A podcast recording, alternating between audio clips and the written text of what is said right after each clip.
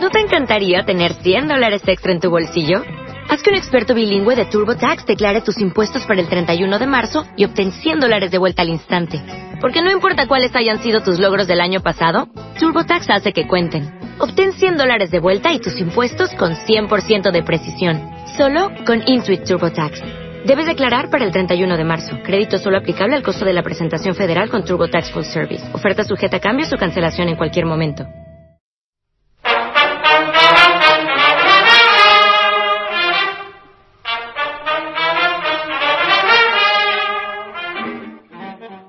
Bienvenidos una vez más a lo que Eternia se llevó. Hola Eternias y Eternios, por aquí seguimos dando guerra, resistiendo al estado de alarma, enclaustrados pero con muchas ganas de hacer programitas, entreteneros y entretenernos nosotros mismos. Eh, en esta ocasión nos hemos reunido unos cuantos Eternios para comentar un poquito así en tono jocoso, libre, y con un poquito de ritmo, qué es lo que estamos viendo durante todo, todo este tiempo de confinamiento, porque dos meses evidentemente da para ver, para ver algo más que una serie y un capitulito de la misma cada día o algo por el estilo. Ah, no vamos a negarlo, incluso teletrabajando, pues esto da tiempo para ver un poquito más y bueno, que la oferta al principio era más, más que amplia y luego según lo hemos ido gastando por evidentemente problemas de producción se ha ido reduciendo, eh, siga habiendo una oferta suficientemente grande como para que podamos aportar entre todos un buen grupo eh, y un buen número de ofertas audiovisuales que quizás algunas las hayáis visto, quizás no, quizás algunas eh, os hayan gustado, otras no, y quizás en algunas estéis de acuerdo con nuestros criterios sobre ellas y en otros no. Y para esto hemos traído por aquí a Wask. Hola Wask. Muy buenas, aquí estamos como de costumbre. Muy bien, a Big Vega, hablando con su mascarilla. Oh. Hola, desde la fase 1, os hablo desde el futuro. Nunca me hizo tanta ilusión pasar de fase desde que juego, jugaba el Mega Man. Es una cosa loca. Y a Necron, que lleva la FPP2 porque no ha pasado de fase, él, él, él solo. Yo sí, yo aquí estoy en fase 0, 0, 0. Muy bien.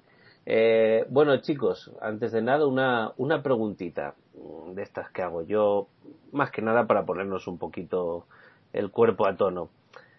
¿Estáis viendo más y mejores cosas que normalmente? ¿Igual o peor? Wask.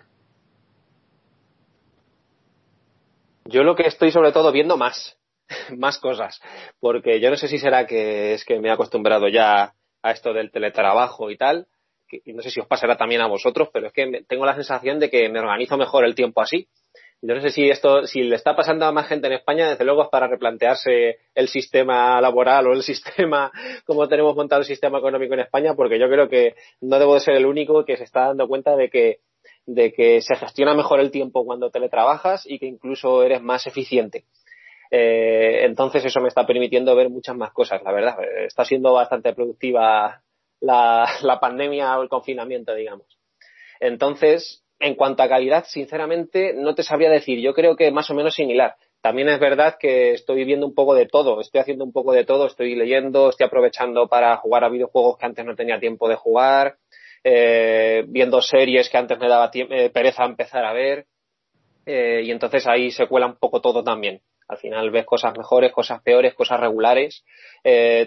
Por suerte, eh, cuando acudo a viejos clásicos que también tenía ganas de revisar y que luego comentaré un poco más en detalle, pues ahí se sube el nivel, ¿no? Y entonces, gracias a, tirar por lo seguro, digamos que, estoy salvando la temporada, podríamos decir. En términos generales, es decir, que las novedades a mí no me están disgustando.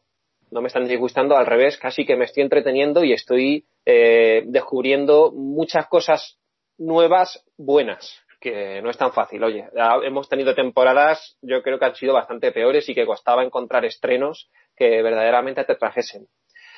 O, no sé si será la otra opción, que es que como estamos con más tiempo y, estamos un poco más ociosos, a lo mejor es que nos entra cualquier cosa. Vete tú a saber. yo no sé si es que me estoy tragando cualquier cosa y ya me gusta todo o qué. Pero bueno, yo sí que estoy encontrando buen material y, y bueno, Baste como ejemplo todo lo que vamos a hablar en el programa de hoy, que creo que va un poco de eso. Así es que yo, de momento, estoy contento con lo que estoy viendo y encima es mucho y en general, bueno. Bueno, yo tengo que admitir que como no me ha pillado todo esto en mi casa y reaccioné tarde, eh, si bien el ordenador evidentemente sí, em, pues eh, la consola no, así que el mundo videojuego pues no.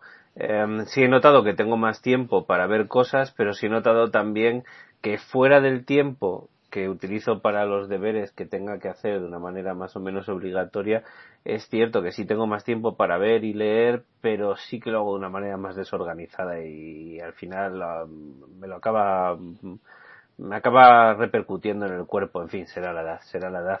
Big Vega, ¿tú cómo lo llevas?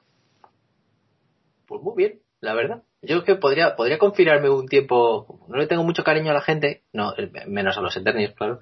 Eh, estoy bien. Eh, y en cuanto, y en cuanto al tema cine, tal, es que picoteo mucho. Me gusta mucho picotear. Eh, y este último mes, que sí que he estado en casa más, más de seguido, y además bueno, más, en casa más de seguido porque, porque teletrabajé y además me he reducido la jornada, pues la verdad es que me ha dado tiempo a, todo, pero todo, todo, incluso cosas que las tenía, que las tenía mm, pendientes, como yo digo, la plancha, ¿no? Menos la plancha, de verdad, que esa no, todavía no ha bajado, pero por ejemplo, tú fíjate, decía antes Was que la consola, consola, joder, cogí los Uncharted que lleva mucho tiempo queriéndole meter mano y, me he cargado los tres y el cuarto, pues eso, pues ahora porque estoy un poco más disperso, pero, y porque me ha tocado ir a curro ya, pero, pero, pero iba a caer a la misma velocidad. Eh, y series pendientes y, y tirando de clásicos y además me gusta mucho el deporte, así que pues he ido tirando también de partidos clásicos y de cosas de ciclismo que me gustan mucho, o sea, cosas, ¿no? Cosas. En cuanto a la calidad, pues bueno, ha ido, ha ido variando. Sí que es cierto que si tenía una de cal, pues intentaba meterle una de arena y así, ¿sabes? más o menos iba, iba compensando, porque si no era como, mira, hoy, se lo decía Alicia, digo, hoy valor, hoy por la noche valor seguro, ¿eh? Valor seguro. Entonces decíamos, pues mira, vamos a elegir una peli que tengamos ganas de ver, o de las que tenemos por ahí en DVD o Blu-ray, o, o miramos, picoteamos ahí en Netflix o de donde sea.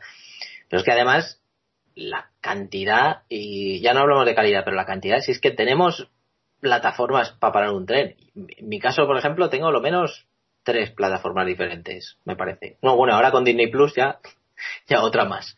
Entonces, es que tengo, incluso confinándome otro mes, es que es inabarcable, con lo cual me ha ido bastante bien. No me he cansado y, y es que, por ejemplo, la entrada de Disney Plus ha sido un poco tardía, pero pero ha estado ha estado muy bien porque pues puedes revivir clásicos y ya te digo ir y venir pero bueno no me ha aburrido en absoluto me ha aburrido. Algún troncho pues me habré tragado porque además eh, es, inevitable eh, tragarse alguna caja como diría Yasumaro pero es que esto esto es así. Así que nada pero sí bien bien estoy bastante bien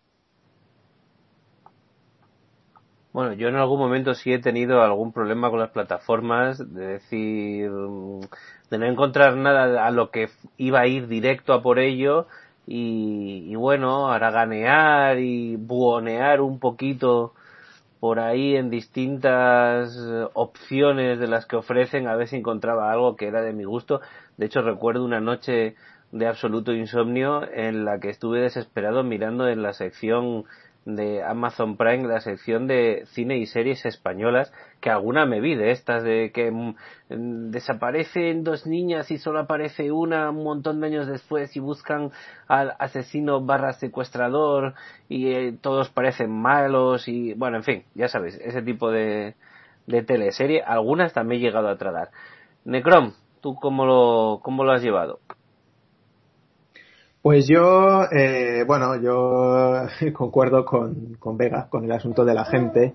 Eh, es decir, eh, resulta que, que, también, bueno, ya lo, lo he comentado a ti, eh, si pudiéramos eh, evitar especialmente esos, esas, pérdidas de tiempo brutales en transporte público para ir al trabajo, pues eso que ahorramos de tiempo, ¿no? Y de ver a, a gente que, que no nos interesa ver. Eh, por eso estoy también muy a favor del teletrabajo. Y en este sentido, bueno, pues he visto más cosas, pero claro, por eso, porque también eh, eh, no voy a decir que tienes más tiempo, sino que llegas, estás más fresco. Es decir, de otra manera, a lo mejor llegas a casa y estás mm, cagándote en el mundo y dices, pues me voy a poner Aliens por 238 veces. Sin embargo, ahora, pues a lo mejor pues estás más abierto a otras cosas. Eh, y a plancha, como decía también Vega. Em, y, luego, por otro lado, mm, el tema de videojuegos, fíjate, una de las cosas que yo siempre le decía a mi mujer, y digo, eh, cuando me toque la, primitiva, lo primero que voy a hacer es tomarme un año sabático para jugar a la plancha de videojuegos, que eso sí que es una plancha en, condiciones. Y, bueno, no me ha tenido que tocar la lotería, pero gracias a esto, pues he podido encender la consola que hacía años que no le podía encender y me he podido rejugar algún juego que quería volver a, jugar, o sea que, muy contento. En cuanto a cosas de cine y series y tal, sobre todo cine, pues eh, ahora lo veréis, he visto un popurrí muy, muy popurrí. Y, em, y mayor calidad, no, no tiene por qué. De hecho, casi podríamos decir lo que estábamos hablando antes fuera del micrófono, a lo mejor incluso peor calidad, pero precisamente por eso, porque como estás más abierto a ver más cosas, pues te cruzas con ñordos muy interesantes. Eh, mientras que de, la otra forma, no sé si os pasa a vosotros, pero a mí me pasaba mucho, decir, si llego cansado o llego con la cabeza con un bombo, no me apetece ponerme a ver una, una película de Belatar o de o la, la, última producción de, de, yo que sé qué. No, me apetece ver una película que sea tiro seguro y que, y que sé que lo voy a disfrutar y me voy a ir a la cama con un buen gusto en la boca. Así que eso es un poquito mi caso. Eh, yo he de admitir que sigo ahí leyendo mi trilogía de los tres cuerpos pero que es la parte dentro de, este estado de aislamiento que he dejado por momentos más relajados, la voy leyendo poco a poco y la lectura la he volcado más en mucho, mucho cómic mm, clásico eh, que tenía pendiente, me he estado leyendo toda la saga de, de, mm, de Alan Moore, de La Bestia del Pantano, me he estado leyendo eh, todos los cómics clásicos de Jack Kirby, eh, pues de hecho hasta una saga que tiene de 2001 de Isaac del Espacio que es cremísima eh, para los fans de Jack Kirby. He, invertido mucho tiempo en cómic y lo sigo invirtiendo porque mm, sí es cierto que ha llegado a, a evadirme más que la lectura la lectura en sí de una novela o de algo más serio eh, que he dejado por momentos de mayor relajo y mayor tranquilidad más por la tarde, pero eso de tumbarte o sentarte tranquilamente por la noche en tu sillón o en tu butaca de leer y, y ponerte a leer, lo he dejado para los cómics y, y me ha funcionado bien. Bueno, eh, igual que vosotros, yo también tengo aquí una listita de cosas que he visto que me gustan y otras que no, pero alguien tiene que romper el hielo y ha salido que lo rompa Wask. Eh, empezamos por ti, Wask. A ver, ¿qué has visto? Dispara. Pues a ver, Jarvis, si te parece bien, yo tenía aquí un poquillo el esquemilla hecho y me lo he montado siguiendo tres grandes bloques, digamos, ¿no? Por darle un poquillo de estructura al asunto. Entonces, si te parece bien, voy a empezar un poco por los estrenos, que es así un poco lo más fresco. Luego iré eh, por cuentas pendientes o revisiones y demás. Y por último, si quieres, hablo de, de lo que estoy viendo ahora mismo, de lo que tengo pendiente, que en su mayoría series, obviamente. Me parece bien. Espero que hayas visto Tiger King. Adelante. Esa está, sí, aquí en la primera sección. Espera, voy a decirlo ya, voy a decirlo ya, porque si no alguien me lo va a robar y no quiero que me lo robéis. Es la primera vez que veo una serie documental en la que entre todos los que salen filmados no juntan una, una, una, una dentadura de un ser humano adulto juntos. O sea, me parece fascinante. Adelante, ya puedes. sí, sí, yo también, yo también me fijé, sí, sí.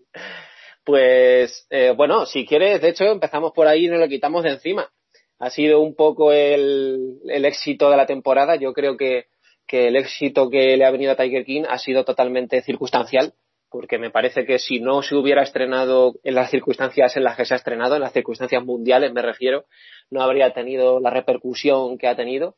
Y ahí hay productos similares, eh, de un corte muy similar a Tiger King para demostrarlo que no han tenido tanta, tanta eh, trascendencia. Y, pero sin embargo, además, eh, que, que creo que es un documental que está bien hecho, vamos, en términos generales. A mí no es que me haya apasionado, porque, ¿por qué no decirlo? He visto, a mí me, me encantan los documentales, me encantan las series documentales sobre crímenes, he visto muchas películas eh, similares, documentales que tratan temas similares. Te hago la pregunta, ¿Wild Wild Country o Tiger King? ¿Con cuál te quedarías? Pues mira, este es un buen ejemplo y, y a mí, por ejemplo, Wild Wild Country me cautivó más. Me cautivó más porque yo creo que te habla de una cosa más profunda. Eh, al fin y al cabo, Tiger King eh, es un poco más sensacionalista, un poco más amarillista, eh, te trata un tema un poco más frívolo, que sí, es bastante increíble y en cada capítulo eh, también sería esto discutible, pero más o menos en cada capítulo te cuentan una locura nueva que te descoloca Claro, por la, completo. sí, la escalada de surrealismo es cada vez mayor, eso, Sí.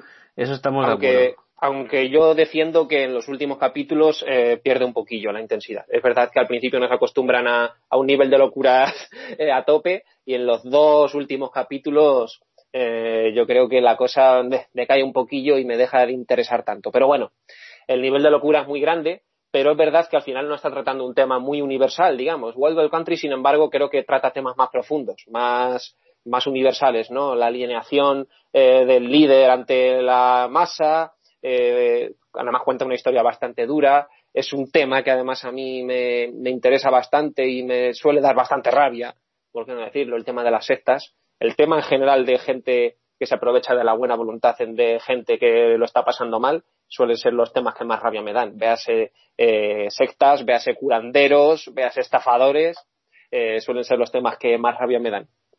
Y cuando se trata con una buena calidad y de una buena forma como en Wild eh, Country, pues a mí me gana. Así es que sí, ese sería un buen ejemplo de algo que me ha convencido más.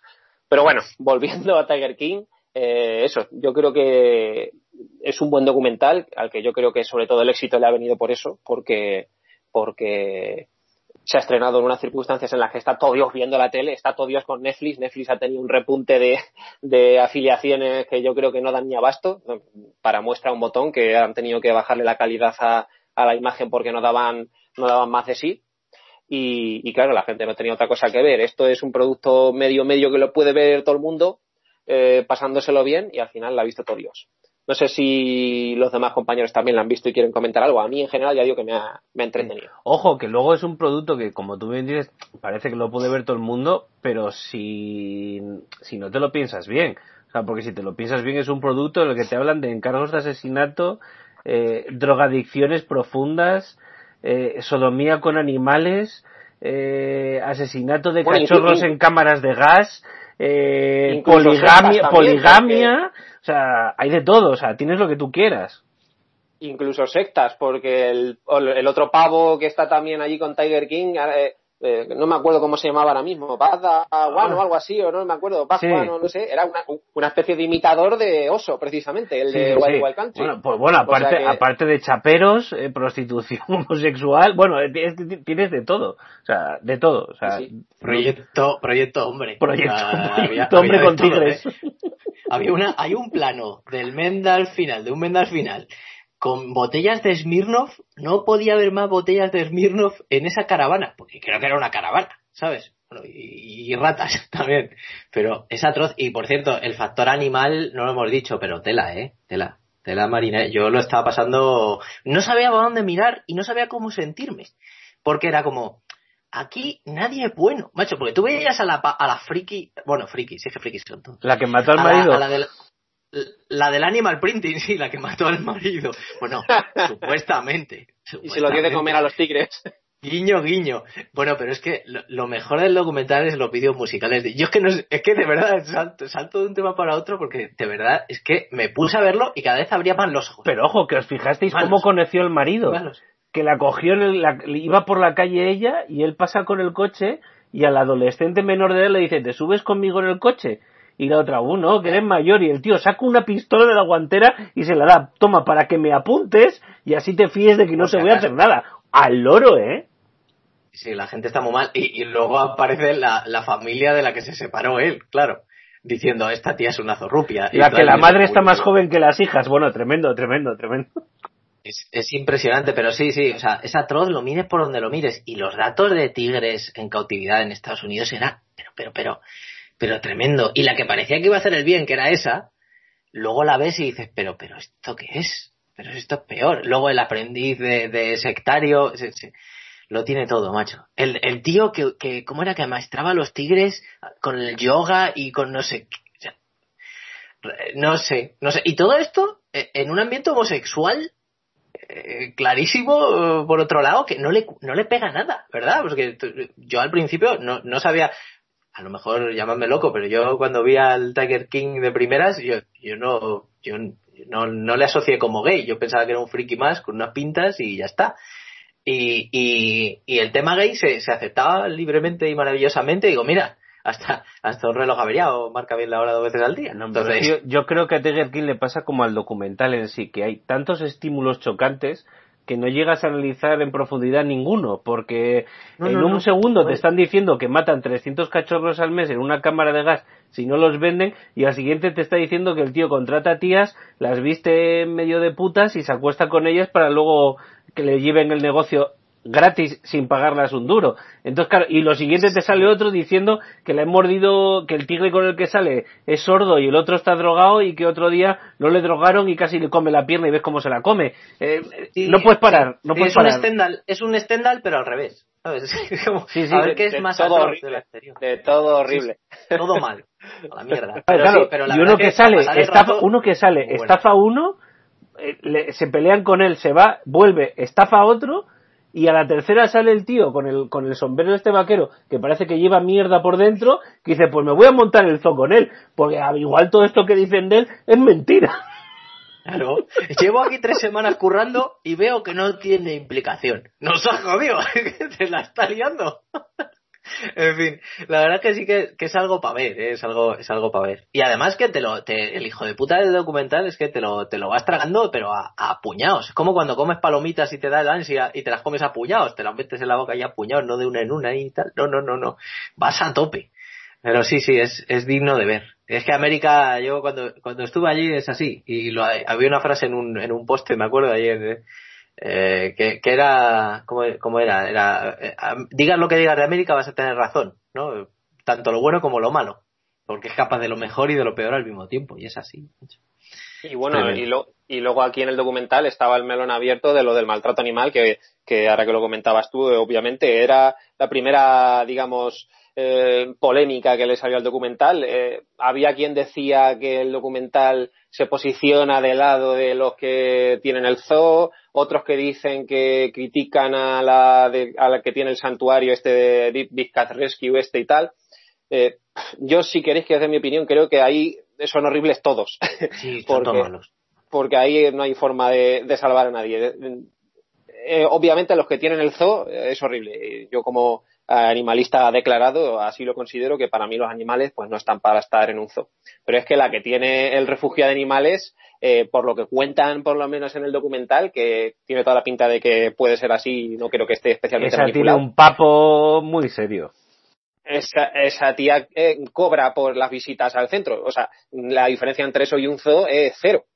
Más allá de que, o sea, en un santuario de animales, en un centro de recuperación, tú no puedes eh, utilizar eh, económicamente eh, a los animales como reclamo para que la gente acuda a tu centro, aunque luego eh, tu fin último sea el bienestar de los animales, pero no puedes, no puede ser eso. La gente tiene que, los, eh, por lo menos en España, y creo que así es en todos los sitios normales, los santuarios de animales se gestionan como ONGs. No puedes tener unas asociaciones que cobran por, por entrada. eh. Entonces estás cayendo en lo mismo que estás criticando. Mi pregunta es, después la de ver... que se había liado, la que se había liado con el tema de las camisetas y los voluntarios, la hija de puta, se habría Claro, montado, por colores como los cinturones. Eh, Hoy Sí, sí, es sí. cinturón naranja para ti, sí. Todo para aprovecharse de la gente de, de, pues que quería ayudar y tal, y la peña, pues bueno, que hay algunos más listos que otros, ¿no? Pero, pero, pero era, era tremendo, macho. No, no me dan la camiseta no sé cuántos hasta que no llevas colaborando aquí como voluntaria, no sé, Tres dos años. años o algo así. ¿Y cobras algo? ¿Qué va? Es que hacen tanto bien a los animales y hostia puta.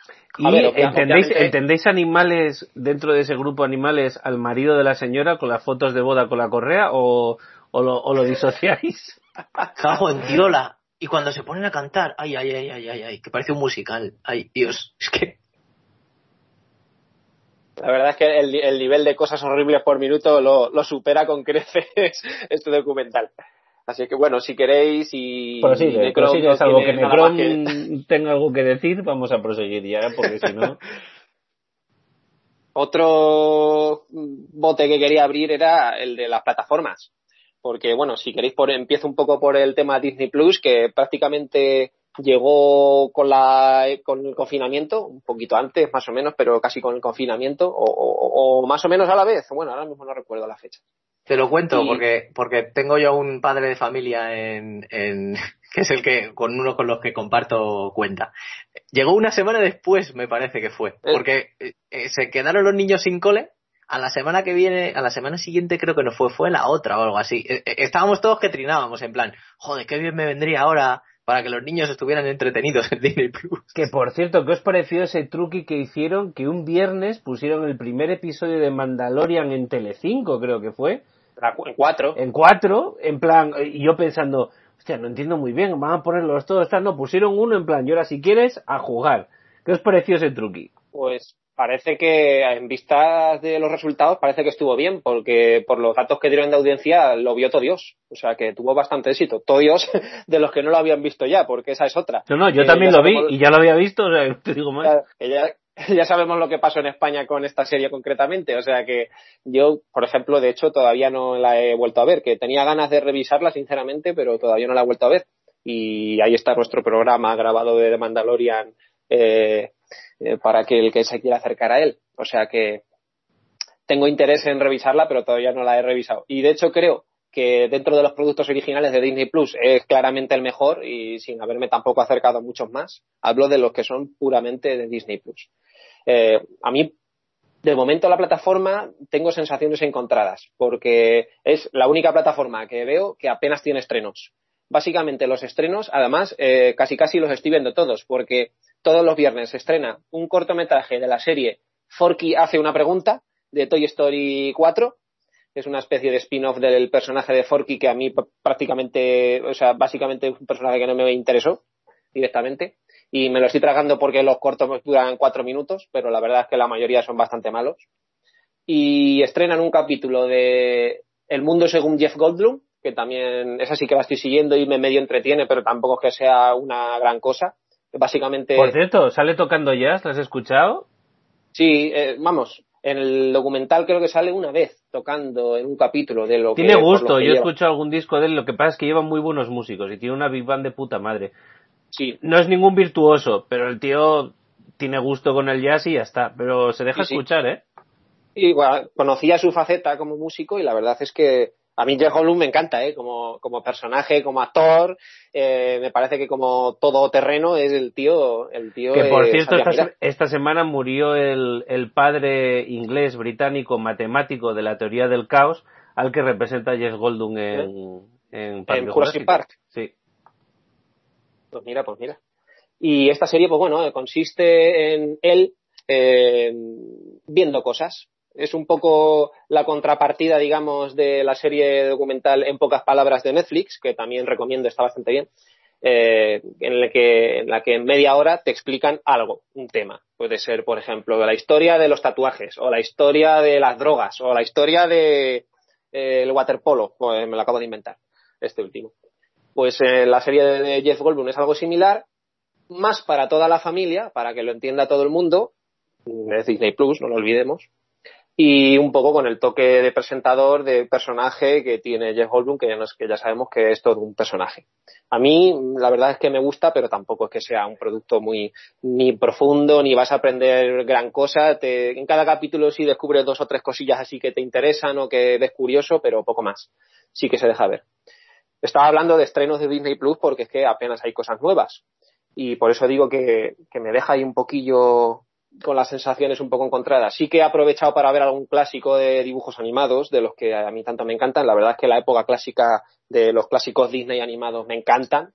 De hecho, he revisado Dumbo por enésima vez y se ha confirmado como una de mis favoritas porque, porque siempre me ha encantado esa historia y es que resiste el paso del tiempo eh, una barbaridad. Además es corta, una banda sonora maravillosa, un dibujo magnífico, eh, muy imaginativa.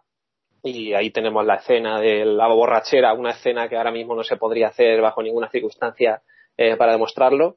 Y, en fin, pero poco más, en verdad. Se trata de tirar de catálogo y además de, de un catálogo más, más bien, yo diría que reducido, porque Disney eh, como factoría en general, no solo como de animación, tiene catálogo para aburrir. Y más ahora que ha cogido la Fox, ha cogido, en fin, muchas otras productoras. Oye, una pregunta, vosotros que, la tenéis, eh, no, como no la, yo no la tengo, eh, en alguna parte del display a la hora de disfrutar de la, de la plataforma auguran o vaticinan estrenos, es decir, pone Loki a estrenarse en tal o Obi-Wan o próximamente tal o no existe eso? Yo no lo he visto. Ah, me puede, creo que Vega también la tiene, me lo puede confirmar por lo que ha dicho antes, pero yo no lo he visto.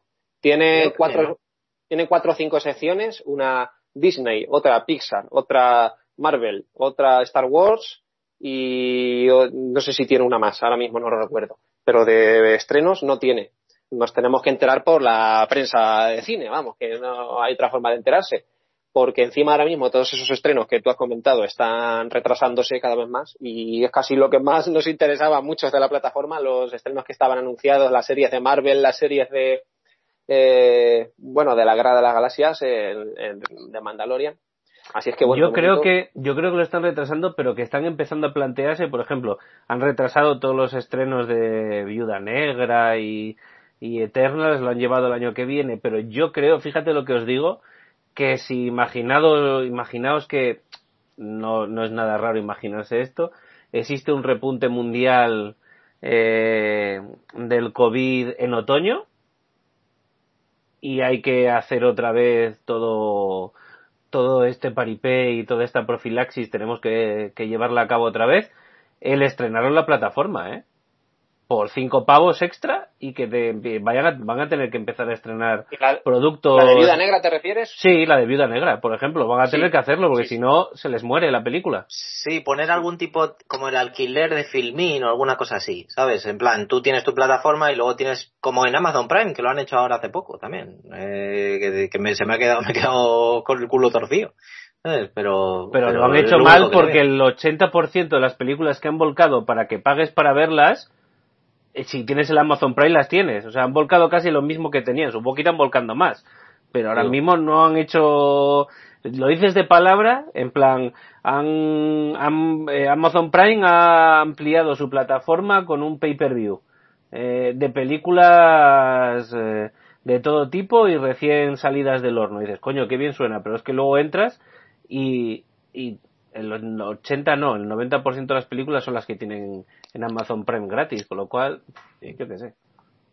Eh, lo más cercano a un estreno que he visto en, Disney Plus, respondiendo a lo de Wask, ha sido lo del ascenso de Skywalker, que ponía próximamente y tal, y no sé qué, y, poco más, ¿sabes? No había nada, nada, nada por ahí en ningún lado, que yo haya visto. Tiro de, yo creo tiro de clásico, como te pasa a ti.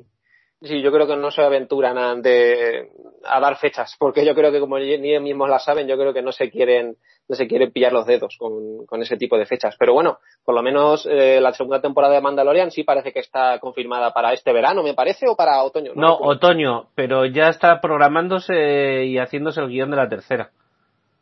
Ah, pues mira. Pues casi casi que es de lo que más ganas tengo que ver. No sé si si vosotros tenéis más cosillas que decir de Disney Plus, porque esto era un poquillo todo lo que yo tenía que decir.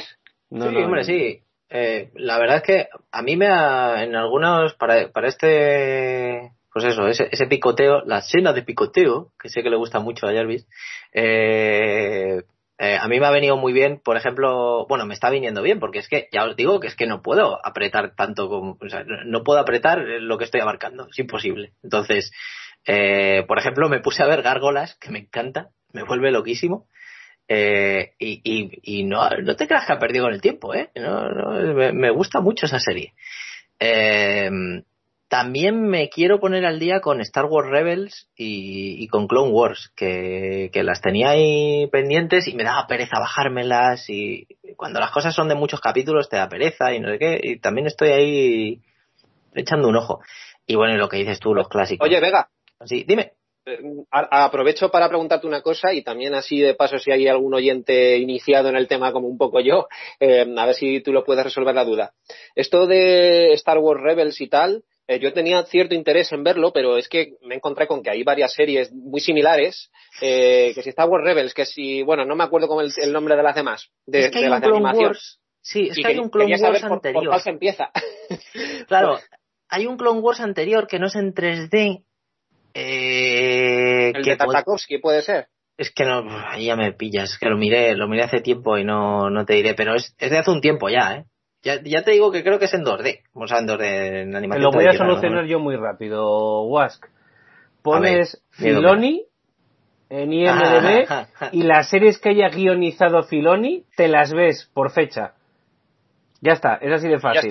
La que no haya hecho Filoni, sáltatela, no hace falta. Sí, pero vamos. Pero no, ojo, que... creo que es una coña, pero te lo estoy diciendo en serio, ¿vale? Sí, sí, sí. sí, Porque la que hay por el medio que hizo Filoni es muy infantil. Tiene algún dato, alguna cosita, pero, tiene un, objetivo habrá, mucho habrá más algún tipo de continuidad en la historia, ¿no? Sí, sí, sí, sí, lo tiene, pero ya te digo que las ha hecho cronológicamente Filoni, que lo busques y no tiene, no tiene ninguna pérdida. Sí, pero por ejemplo, yo creo recordar, y digo creo recordar porque lo vi hace mucho, que la que te digo yo de Clone Wars de, la, de, de hace tiempo, eh, no encaja con esto. Eh, estoy hablando un poco de cabeza, ¿eh? ¿Qué tal? Hay una, hay una peli, Clone Wars, que dura una hora y media o algo así, que está colgada en Disney Plus. Te puedes ver esa como preludio de la serie Clone Wars nueva, la que está colgada en Disney Plus. De hecho, no hay, no hay, no hay pérdida porque Clone Wars, la antigua, no está en Disney Plus. ¿sabes? No, no, hay, no hay manera. Pero en cuanto a continuidad, en cuanto digamos a verlas ordenadas, no sabría decirte, tío, porque no, no, no he, no he entrado en el, en el tema. Pero vamos, si, si veo algo, lisqueo algo, te lo, te lo digo luego bueno. por el, por el WhatsApp. Y ya está. Pero vamos, estoy deseando seguir por ese, por ese hilo, porque, porque sí. Y en cuanto a clásicos, joder, Hércules, que hacía mucho que no la veía, pues digo, pues voy a verla, qué coño. Estaba esperando que me pusieran Frozen 2, pero no, he tenido que piratear, eh, que, alquilármela, ¿sabes? Entonces no, no ha habido manera. Y vi la, vi la sirenita, vi la sirenita, ¿eso que ha sido el gato? vi la sirenita el otro día, tío, joder, no me gustó la sirenita, macho, pues el, Alicia no la había visto y digo, pues te voy a poner la sirenita para que oigas al cangrejo Sebastián, joder. Y, y no, no me gustó, no. Fíjate que hay algunos otros clásicos que yo creo que sí que hace poco y vi Aladdin con mis sobrinos, bueno, hace poco. Eso fue Navidad, creo. Esto, esto es lamentable, tío, la medida del tiempo. Eh, y, y sí, ¿sabes? Y sé que si veo el Rey León, posiblemente también, ¿sabes? Pero, pero joder, la sirenita yo la, la tenía un mejor recuerdo de ella. ¿sabes? Pues a mí la sirenita, fíjate, cada vez la valoro más. Además fue, mira, ahora que lo dices, otras dos que he revisado han sido El Rey León y, y bueno, la otra que he revisado ha sido de las de Marvel, pero he revisado también El Rey León. Y me hace poner un poco más en valor la sirenita, pues mira, en primer lugar porque fue antes, eh, porque an llegó antes a salvar un poco esta etapa de crisis que tuvo la factoría Disney Animación en, justo en aquellos años, que justo fue la sirenita la que llegó a salvar a, a la factoría con un nuevo estilo de dibujo, con un nuevo estilo de personajes, con un nuevo eh, espíritu, con un, con un, nuevo uso de las músicas y de las bandas sonoras. Y además, precisamente, con una banda sonora que influyó decisivamente al Rey León. Es que hay eh, temas del Rey León que yo me he dado cuenta que es que están prácticamente copiados de, de la Sirenita. Eh, la canción de Yo voy a ser el Rey León, del de Rey León, es exactamente lo mismo que Abajo del Mar. Que Abajo del Mar, sí. o sea que sí, sí, es, sí. Es, es, una especie de copia. De hecho, y, es de las más potables y no la que más. A mí es la que más me gusta. ¿eh? Y, y la que más recuerdo. Es la más recordada. Y luego el momento de, de la sirenita, este de liberación. No sé, no me acuerdo ahora mismo el nombre de la canción. De, perdona que de memoria no me lo sé todo. Pero este que está ella sola hablando con Sebastián y sube por ahí. Ese es el tema principal de la película un poco y a mí también me parece maravilloso. Y luego esa villana, que también me parece de las mejores villanas oh, que ha habido, que es que da sí. miedo. Eso sí, ¿ves? Eso sí, no, es, es que ella es, ¿cómo, ¿cómo, se llamaba? Que no me acuerdo, coño. Eh, Úrsula, Úrsula, Úrsula, Úrsula, Úrsula. mola mucho y la canción de Úrsula es para oírla. O sea, la Eso. canción de Úrsula tiene siento, mucha amiga. Nada como Jeremy Irons haciendo de Scar. Yo lo siento mucho y Be Prepared Hombre. es la mejor canción de Rey León y ya está. Y pasamos a otra cosa. Venga, toma por culo, que soy el jefe. no, es broma. ¡Viva Pumba! apoyo esa moción de Scar. También, por cierto, gracias. eh, el, el simpático. sí, además, además que me, me siento terriblemente identificado con Scar, así que Será por la melena. no, por melena negra no creo. No, Eh, hombre, no. No, pero mm, este el tema el tema hablando de la sirenita, eh, yo no hace mucho, hace ya bastante, pero igual hace menos de un año que, que la volví a ver y por curiosidad, no sé si la habéis visto en versión original y claro, porque yo pensaba, digo, pero pero cómo van a hacer en versión original a Sebastián, o sea, no va a ser ahí en plan un cubano, tú me ves, total. Y, y, y resulta que, claro, sí la he visto en versión original, pero la, la voz de Sebastián es en plan un eh, what the fuck, nigga, aquí estamos en el downtown, ¿sabes? Es- ese truquillo lo hicieron también en Dumbo, que los personajes de los cuervos allí eran como unos niggas Sí. y aquí lo hicieron directamente con, no me acuerdo si era acento andaluz o una movida así rarísima, creo, pero sí, creo sí. que era andaluz, sí, pero, pero vamos, que, que hizo gracia.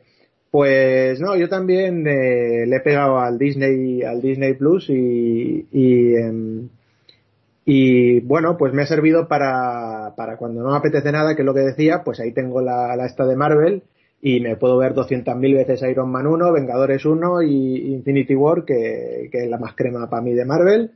Y, y también ahora estamos repasando todas las pelis de Star Wars, eh, poquito a poco, porque tampoco es que sea yo muy tal, eh, pero la estamos repasando y también para ver algunas cosas. Y, y por ejemplo, eh, yo me acerqué a, a la, live action del Rey León, que no lo había visto.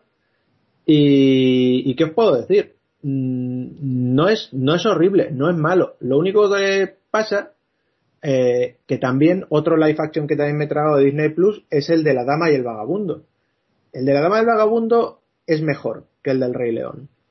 Pero el problema de ambos dos eh, live action es que no es que sean malos, sino lo que dice la gente, que son innecesarios, porque no aportan nada. De hecho, eh, quitan cosas, porque todavía, como digo, el de la Dama y el Vagabundo es mejor porque prácticamente es un calco de la película de animación. Pero el del Rey León mmm, se quita un montón de cosas de película de animación para meter otras que son innecesarias y que no, no vienen a cuento, ¿no? Entonces, mmm, de los dos me ha gustado mucho más el de la Dama y el Vagabundo. Pero vamos, que son unos, unas cosas que os las podéis poner, que no, no os van a dar arcadas ni nada, ni mucho menos, porque están bien, pero que en parte son un poquito quizás innecesarias. Eh, luego, ¿qué más cosas me. Necrom, de- entonces hoy, hoy te toca Aladdin, tío. Hoy te toca Aladdin. Lo tengo pendiente. Oye, era un melón que quería que quería abriros, Sí, así, no, mini melón, que yo la vi y, y me pareció un poco flojis en algunos aspectos. Jafar es- no, no me gusta nada, ¿sabes? Nada de nada, como que tiene poca, no sé, no impone nada, joder, es que Jafar molaba mucho. Y, y es otra que vi, le- les hice sesión doble a los sobris y, y joder, fue la, la única live action que he visto y digo, pues, pues tampoco, como que no. Tengo, tengo que hacerlo, tengo que hacerlo. Bienvenidos a Capacidad de Misterio y Encantamiento. Acercaos, acercaos. Ya. Deberíamos grabarte haciendo esto, la, la chimpancé eh, y, y no sé qué más. Claro, tío, y el último, el último samurái, ya sabes que es otro Oh, sí, buena conversación, Sí. sí, buena conversación.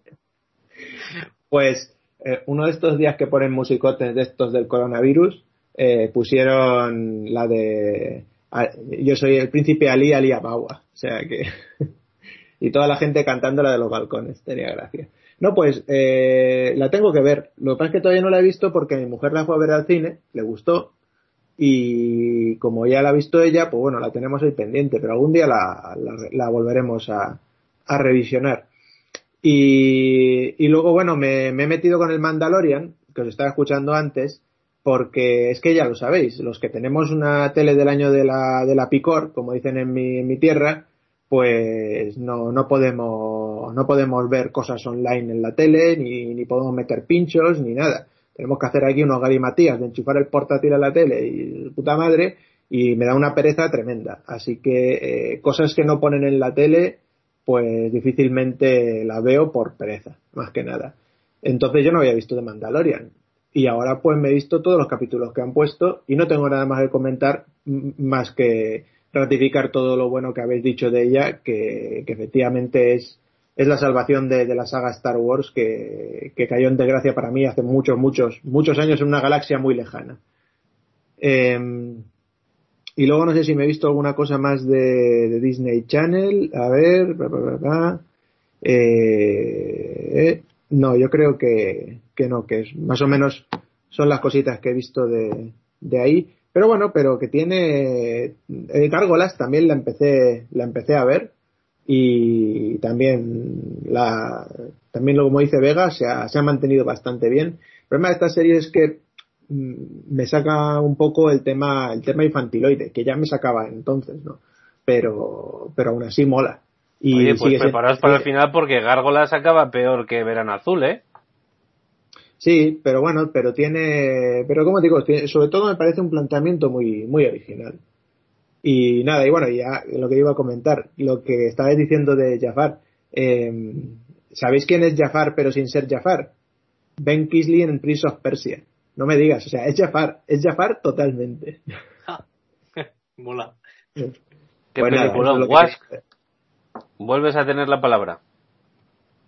Bueno, pues ya que he abierto el melón de Disney Plus, me queda un último melón de plataformas por abrir, que creo que este es más impopular o menos conocido, pero bueno, ya que lo he descubierto en este confinamiento, pues me, toca decirlo, y no sé si alguno más lo habrá seguido, que es el melón de una nueva plataforma que ha salido que se llama Quibai. No sé si la conocéis. Se escribe Kiwi, pero no como los kiwis, sino Q-U-I-B-I que parece ser que se pronuncia Quibai. Esta es, para el que no lo conozca, una nueva plataforma que ha salido eh, que está pensada, o así lo dicen los, empresarios eh, pertinentes, que está pensada para competir no con plataformas como Netflix o Amazon o HBO, sino con plataformas en las cuales se comparte vídeo y se consume rápidamente. Es decir, YouTube, eh, Instagram, Facebook incluso para competir con este tipo de redes sociales. Entonces, podría ser una especie de híbrido, ¿no? Eh, es una plataforma que está pensada para consumirse en móviles o en dispositivos móviles, en tablets también me parece, yo lo tengo en el móvil porque me lo descargué por ahí, pero me parece que en tablets también funciona. Es una plataforma de suscripción, igual que Netflix y igual que otras, y en las cuales puedes ver programas, películas y series, con la particularidad de que todo está segmentado o partido en pequeños trozos, como ellos llaman, ellos creo que lo llaman trozos o bocados, no recuerdo exactamente, creo que es bocado, porque Quick significa Quick Bites. Entonces está segmentado en pequeños trozos de menos de 10 minutos cada trozo. Entonces eso te permite, eh, digamos que un poco la plataforma se quiere adaptar a los nuevos mm, usos y costumbres de la gente en los que cada vez consumen las cosas más rápido, usar y tirar básicamente, eh, presentando proyectos 100% originales, no tiene absolutamente nada que no sea original de la plataforma y producida eh, específicamente por ella. Y todo, obviamente, segmentado con este criterio, que no puede durar nunca más de 10 minutos cada, cada pequeño trocito. Entonces, yo he estado echándole un ojo porque, y por si no lo sabéis, tenéis un periodo de prueba gratuito de tres meses. O sea que si os hacéis una, una cuenta, ahí tenéis tres meses para ver su catálogo, que ya va por ahí mi primera crítica, no es nada extenso, es bastante escaso. Es un catálogo 100% de momento orientado a Estados Unidos. De hecho, está todo en inglés. Eh, sí que hay subtítulos en castellano, por suerte, pero está toda la plataforma y todo en inglés. Eh, incluso todavía están en una especie de periodo de pruebas en el que están viendo a ver qué tal le funciona. De momento el lanzamiento ha sido mundial, pero está básicamente enfocado a, Estados Unidos. Eh, lo mejor que me he encontrado en esa plataforma, una serie antológica de terror al estilo Masters of Horror eh, que produce eh, nuestro colega Raimi, Sam Raimi. Eh, es una serie en formato cortometrajes, digamos que más que es capítulos largos, cada capítulo dura en torno a los en torno a la media hora, en torno a los 25 minutos. eso sí, segmentado en tres. Eh, cada capítulo está a su vez partido en tres y cada capítulo está dirigido por un director distinto. Eh, creo que la joyita de la corona es precisamente el que dirige Sam Raimi, que es el primero. Eh, tiene todo el humor al que nos acostumbra Raimi, todo el buen hacer detrás de la cámara. Además, es un corte de cine que es que es muy personal. Yo le llevo viendo la firma autoral prácticamente desde Evil Dead. Y, y creo que lo transmite bien en ese capítulo. Por cierto, este ese capítulo está protagonizado por el female este, el protagonista de Vikings. Es el protagonista de del primer episodio de la serie, que se llama Fifty States of Fright, la serie. 50 estados de terror o algo así, no está traducido al castellano. La serie trata un poco de traer leyendas urbanas de diferentes estados de Estados Unidos y crear un capítulo en torno a esa leyenda urbana. Una leyenda urbana sobre, eh, pues no lo sé, un, hombre que mató a toda su familia y los descuartizó. Eh, que ese es una leyenda urbana, pues me lo estoy inventando, ¿eh? Una leyenda urbana popular en Tennessee pues entonces ese capítulo lo reproduce y reproduce Amigo mío, en Tennessee eso no es una leyenda urbana, eso es una tradición. puede ser, puede ser. De hecho, creo que puede ser que incluso haya alguno de Tennessee. Bueno, ahora mismo no recuerdo. Cada capítulo está dedicado a un estado y a una leyenda urbana. Y, en fin, os recomiendo, ya que es gratis, que le echéis un ojillo. No vais a perder gran cosa. Se puede ver con el móvil. Está incluso pensado para poderse ver en formato vertical Creo que es la primera plataforma en el mundo que está pensada para poderse ver en formato vertical, pero a mí no me gusta mucho. Yo prefiero seguirlo poniendo en panorámico porque el formato vertical lo único que hace es que te taja eh, tres cuartas, eh, perdón, dos tercios de la imagen. Al final te, cuadra directamente a la imagen en el centro, los productos están dirigidos y pensados para que la mayoría de la acción transcurra en el centro, pero al final te quedas sin contexto, ¿no? Entonces yo sigo prefiriendo verlo, eso ya es cuestión de gusto, sigo prefiriendo verla, verla paisada. Y bueno, eso yo creo que sería un poco lo más destacable. Luego hay algún programa medio entretenido, medio gracioso, como Memory Hole, que es un programa eh, dedicado a coger un poco las vergüenzas de, épocas pasadas de programas de televisión cutres que había en Canadá, eh, que en su mayoría eran copias de programas de televisión de éxito de Estados Unidos. Hay una película que como digo, se puede decir película, se puede decir serie, es un poco extraño porque están divididas en, en mini capitulitos, que se llama Most Dangerous Game, es decir, es una especie de nueva adaptación del clásico El malvado Zarov, que esta eh, eh, película está protagonizada por eh, Liam Hemsworth como el protagonista y el, digamos, su compañero en el reparto más importante es Christoph Waltz. También sale Sarah Gaddon, que es esta actriz de la que hablamos en nuestro especial de pandemias, que era una de las protagonistas de Antiviral, y está bastante guapa, por cierto, lo hace muy bien pero bueno, los protagonistas claramente son Liam Hemsworth y Chris Waltz. El argumento de esta película es básicamente el mismo que el malvado Zaroff y te lo vas a encontrar prácticamente desde el primer capítulo. Un pavo eh, que mm, gestiona o crea, digamos, cacerías humanas, en este caso, en vez de en un bosque como en el clásico, pues trasladado a, a la ciudad, ¿no? Y entonces nuestro protagonista, Liam Hemsworth, se verá eh, inmerso en, una cacería en la que él es la víctima y la presa. Y se trata de que tiene que sobrevivir a esta cacería durante 24 horas eh, y si lo consigue, pues recibirá una suma de dinero tremenda. Bueno, la película es entretenida, se deja ver, pero es verdad que al final el formato vence un poquillo al producto porque te cansas un poco de que cada 8 o 9 minutos haya un cliffhanger que te deja ahí como si fuese, es decir, al final es una mezcla, no es ni una película 100% ni tampoco es una serie 100% porque te está contando lo que te cuenta en una película en dos horas, pero trasladado a, un formato serial con sus cliffhangers y sus eh, clichés narrativos, digamos, propios del elemento serie, del elemento serial, a, lo que debería, vendría a ser estructuralmente una película. Entonces, no termina de funcionar del todo. Pero bueno, como entretenimiento rápido, ya digo, y de consumo, además tiene muy buena factura y, es entretenido. Yo casi que os lo recomiendo también si os queréis acercar a él. Y por último, y ya termino con esta plataforma, he visto también otra serie con las mismas características que la anterior que se llama The Stranger que esta es una serie que incluso creo que tiene mejor producción todavía, tiene más eh, arte, digamos, tras la cámara. Eh, los planos están más cuidados, hay eh, planos secuencia que están más trabajados que los de la otra, que al final es una, una serie, una película más estándar, eh, protagonizada por Micah Monroe y Dane DeHaan. El Dane DeHaan este, ya de por sí, es el que hace un poco de malo porque es una especie de slasher, a mí me recuerda a esta película, no me acuerdo cómo se llama ahora mismo, una película de los 80 que era un slasher en el que una pava recogía a un, bueno, no me acuerdo si era un hombre o una mujer, recogía a un, a un a una persona en la carretera, ¿cómo se llaman las personas que un autostopista, perdón. Y luego era un asesino en serie, en fin. Eh, me el autostopista se llamaba esa película, ¿no? De Hitchhiker. ¿No Creo que tiene otro nombre la que yo digo. Es una de los 80, 70, un slasher. Y además mm. luego tuvo sus remakes de, de rigor eh, a principios de los 2000 y tal. No, recuerdo ahora mismo cómo se llama. Eh, bueno, el caso es que es algo así similar también. Eh, con Micah Monroe de protagonista, un poco de Screen Queen, y el Dane DeHaan este haciendo de psicópata persiguiéndola durante toda una noche.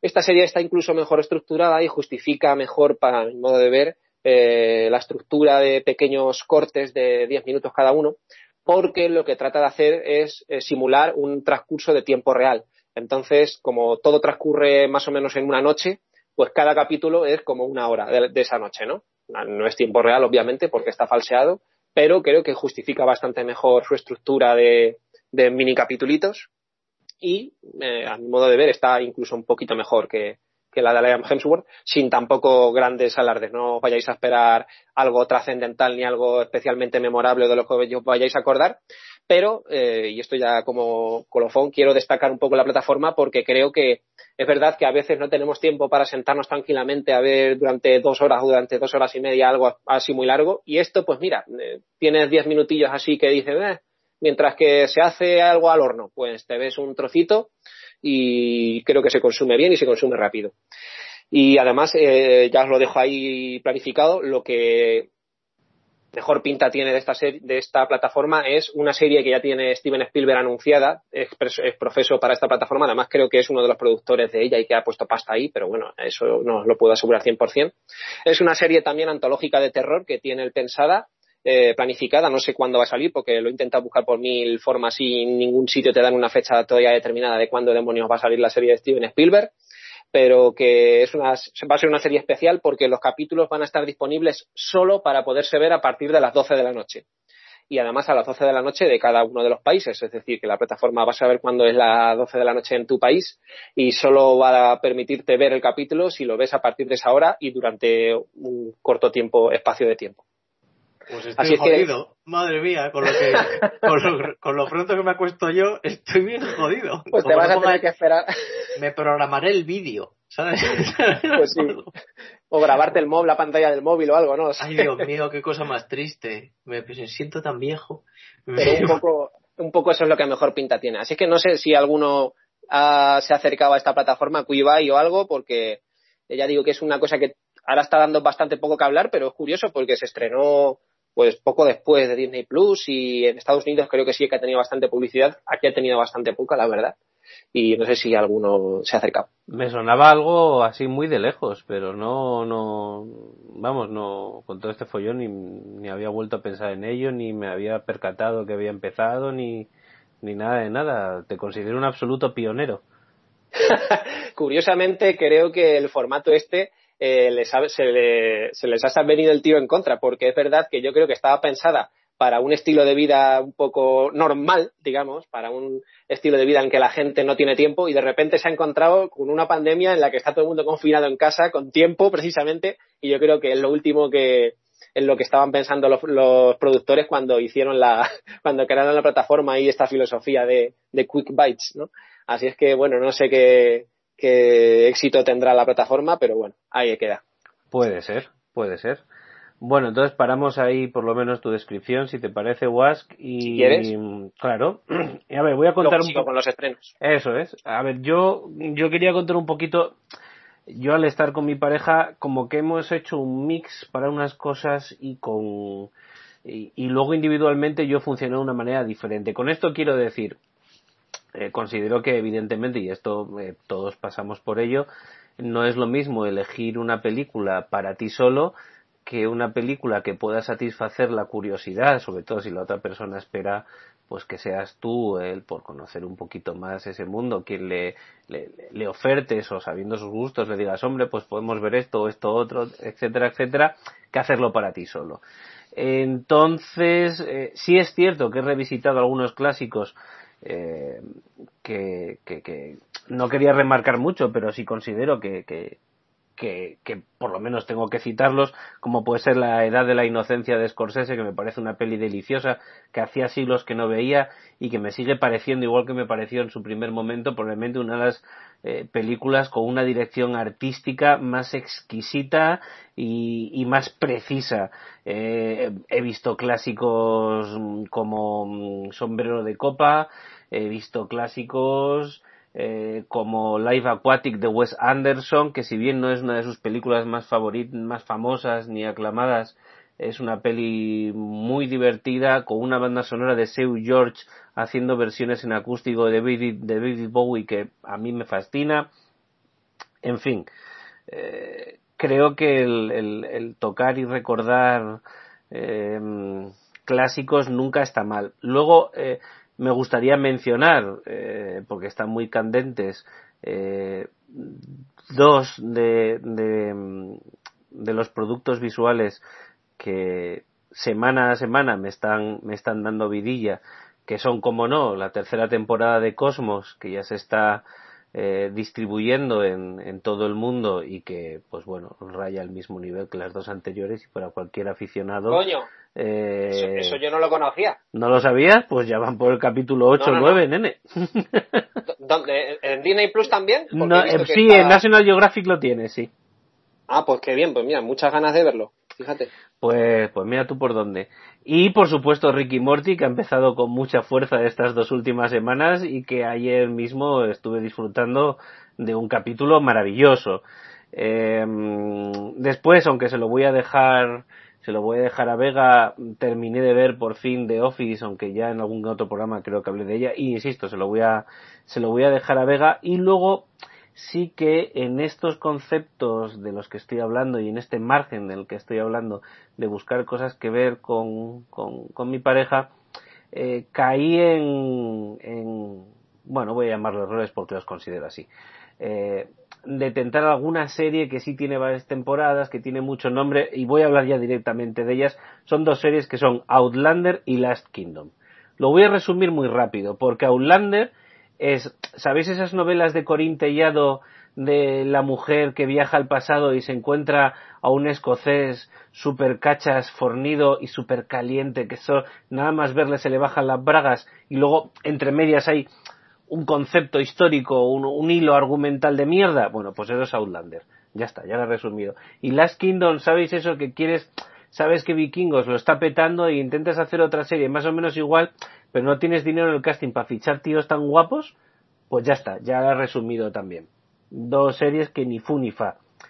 He picado también de comedias que se suponen super clásicas en Estados Unidos, como The Community, eh, que no me ha hecho ni puta gracia, he dejado al capítulo 8 si no me, si no me equivoco, he picado con ofertas nuevas de Netflix como Freud, que me parece una basura terrible, que me saca absolutamente de todo contexto, que no me parece ni bien ambientada, que no me parece ni bien interpretada y que me parece, ¿sabes esto de unos guionistas reunidos en un bar diciendo que no hay huevos de hacer a un Freud sexy que, que resuelva casos eh, con una espiritista y diga al otro, sujétame la copa. No lo entiendo, no lo vi, no lo vi lógico y nada de nada. Otro de, otra de estas series eh, que bueno pues que mi pareja no había visto y que a tenor de el estreno de su nueva temporada hace dos semanas eh, pues era perentorio ver era el Ministerio del Tiempo, así que aún la estamos disfrutando. En breve creo que ya llegaremos a ponernos al día. Y bueno, es una serie que si bien no resiste un segundo visionado tan disfrutón como el primero, sobre todo para historiadores, se deja ver con tranquilidad y no creo que haya mucho más que decir. Otra serie que al principio sí me gustó, pero no le voy a poner tampoco muy buena nota, es Killing Eve Killing Eve, que tiene un comienzo muy vibrante, eh, muy entretenido, muy alocado y a la vez eh, serio y muy bien hecho, con muy buenas interpretaciones, es, acaba convirtiéndose en un guion que se muerde a sí mismo la cola y que para solucionarlo intenta complicarse cada vez más, eh, perdiendo al final el hilo y convirtiéndose en una caricatura, en un estereotipo de lo que al principio intentaba tratar de, de, una, manera, de una manera seria. He visto también Operación Telemark, eh, una serie de producción europea eh, cuyo máximo interés para mí era el argumento, es decir, es una operación que se diseñó para inventar que los, eh, intentar evitar que los alemanes em, diseñaran y llevaran a cabo el proyecto de la bomba atómica antes que los americanos. Ese, ese conjunto de científicos existió, eh, estaba dirigido por Bohr. Eh, bueno, el caso es que esto se intenta hacer a través de negarles, evidentemente, la distribución de agua pesada desde Dinamarca y otros puntos de Europa que eran imprescindibles para trabajar y experimentar con el reactor. Eh, lo bueno de la película, los dos primeros capítulos. Lo malo, lo demás, que la parte de la ciencia y tal, queda un poco apartada una vez explicada y eh, no tiene la calidad mayor de un, de un telefilm. Bien, luego sí hay otras cosas que me han gustado o que sí he logrado ver de principio a fin, como puede ser la serie, la serie Jack Ryan, que a pesar de ser un, un panfleto americanista, eh, bueno, es que es una serie sobre las novelas de Jack Ryan, mm, es que es lo que tiene que ser me parece que está bien dirigida, me parece que está bien actuada y bueno, pues un quiño ahí a The Office, ¿no, Vega? Eh, me parece entretenida y son dos temporadas que me, que me he devorado y me han entretenido una semanita pues, pues muy frescamente, muy frescamente. Y la otra es The Expanse, una serie mmm, que sí debería decir que es para muy cafeteros de la ciencia ficción, porque sí tiene mucha ciencia ficción, no aporta nada nuevo en realidad, porque prácticamente todo lo que, lo que da ya se ha hablado bien en novelas o en películas, pero sí es cierto que es un compendio bastante interesante y el único problema que tiene la serie en sí es que es un pelín lenta. Tanto un pelín lenta que me atrevería a decir que no tiene meollo rico casi hasta la tercera temporada. Y creo que es algo que puede cortar un poco a la gente a la hora de, de poder, de poder disfrutarlo. Vamos a ver, luego evidentemente en el, tema deportivo pues he disfrutado del documental sobre la carrera de Jordan, si bien he disfrutado por dos razones, la primera porque bueno pues por edad sí que la he seguido y, y el ver ciertas cosas pues me han recordado muchas cosas. Y el segundo porque siempre es un, gusto y un placer ver jugar a ese equipo y a ese jugador y a los jugadores que le rodeaban y a otros jugadores de su misma generación pero hay un tufillo a endiosamiento que no me gusta. Y también he de decir que si os fijáis en los ojos de Jordan, si se sigue drogando y bebiendo y fumando así, no llega, no, no, no dura tres años más. O sea, el COVID, como lo pille, lo mata. También os lo digo.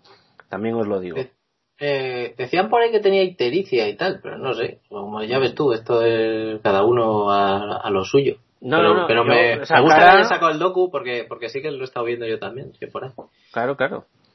Bueno, a ver, eh, ¿qué más cositas tengo por aquí?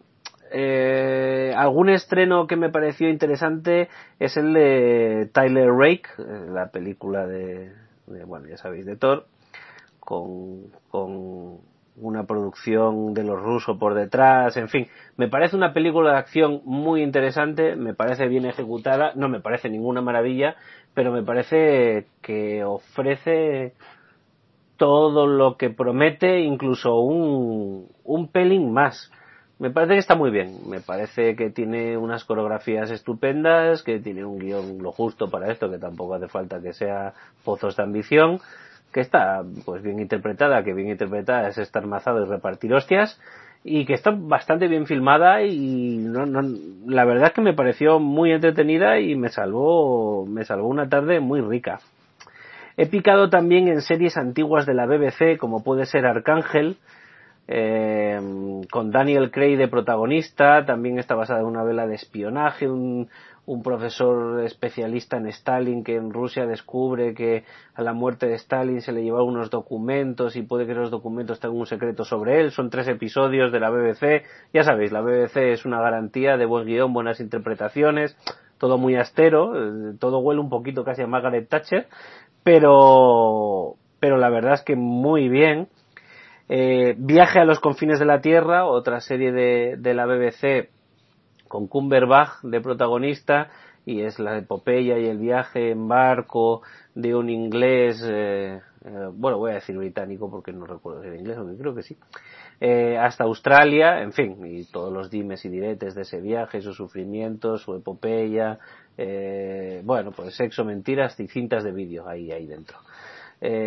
Entretenida, divertida. Mm, dentro de lo que es el terreno español he visto cosas que no me gustan, como esta saga que está de moda ahora, protagonizada por Marta Etura, El Guardián Invisible y El Legado de los Huesos y toda esa mierda, una mala novela eh, policíaca eh, llevada a la pantalla en dos malas películas policíacas. Mm, ¿Qué queréis que os diga? Ni fu ni fa.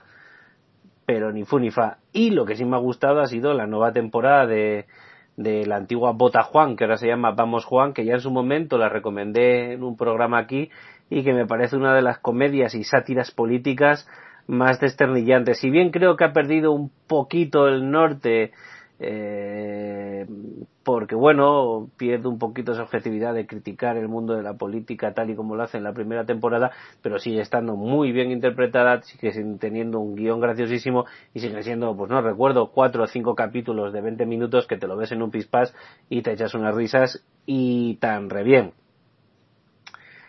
Vamos a ver, alguna cosita más que se me quede por aquí. Sí, me gustaría hacer mención especial a una serie de HBO, aparte de Westworld, que está desarrollando su tercera temporada y que se deja ver bastante bien, pero bueno, ni fu ni fa.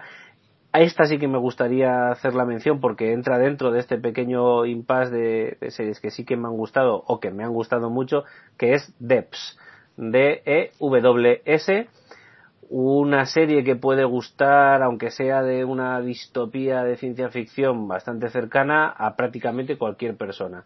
Es una película rodada con mucho gusto. Hay un puntito de indie, hay un puntito de pretenciosidad, quizás, eh, pero hay muchos medios, está muy bien rodada, el guion es estupendo y maravilloso y, hombre, si ya te gusta un poco la, la ciencia ficción o te gusta la informática o incluso la física.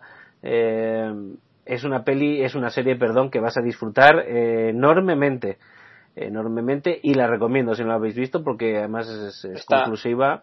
Dime. Esta es de Alex, esta es de Alex Sí. Garland, ¿no? Eso es, correcto. A mí, a mí me han gustado sus dos películas, que solo tiene dos pelis. A mí me gustan considerablemente, o sea que le tengo bastante ganillas a la serie esta. Pues yo creo y espero que, que sí que, que sí que os va, que os va a gustar. Luego un día hice una intentona de ver ciertas cosas de asesinos en serie que había por ahí. Eh, vi una película francesa que se llama La próxima vez apuntaré al corazón. Está basada en un, en, la vida real de un, de un gendarme francés, porque bueno, que recogía chicas haciendo autostop eh, y las pegaba a un tiro. Eh, bueno, no está mal, una película muy francesa, muy ochentera, que se rige mucho casi en el lucimiento del propio protagonista y no va muy, muy, allá.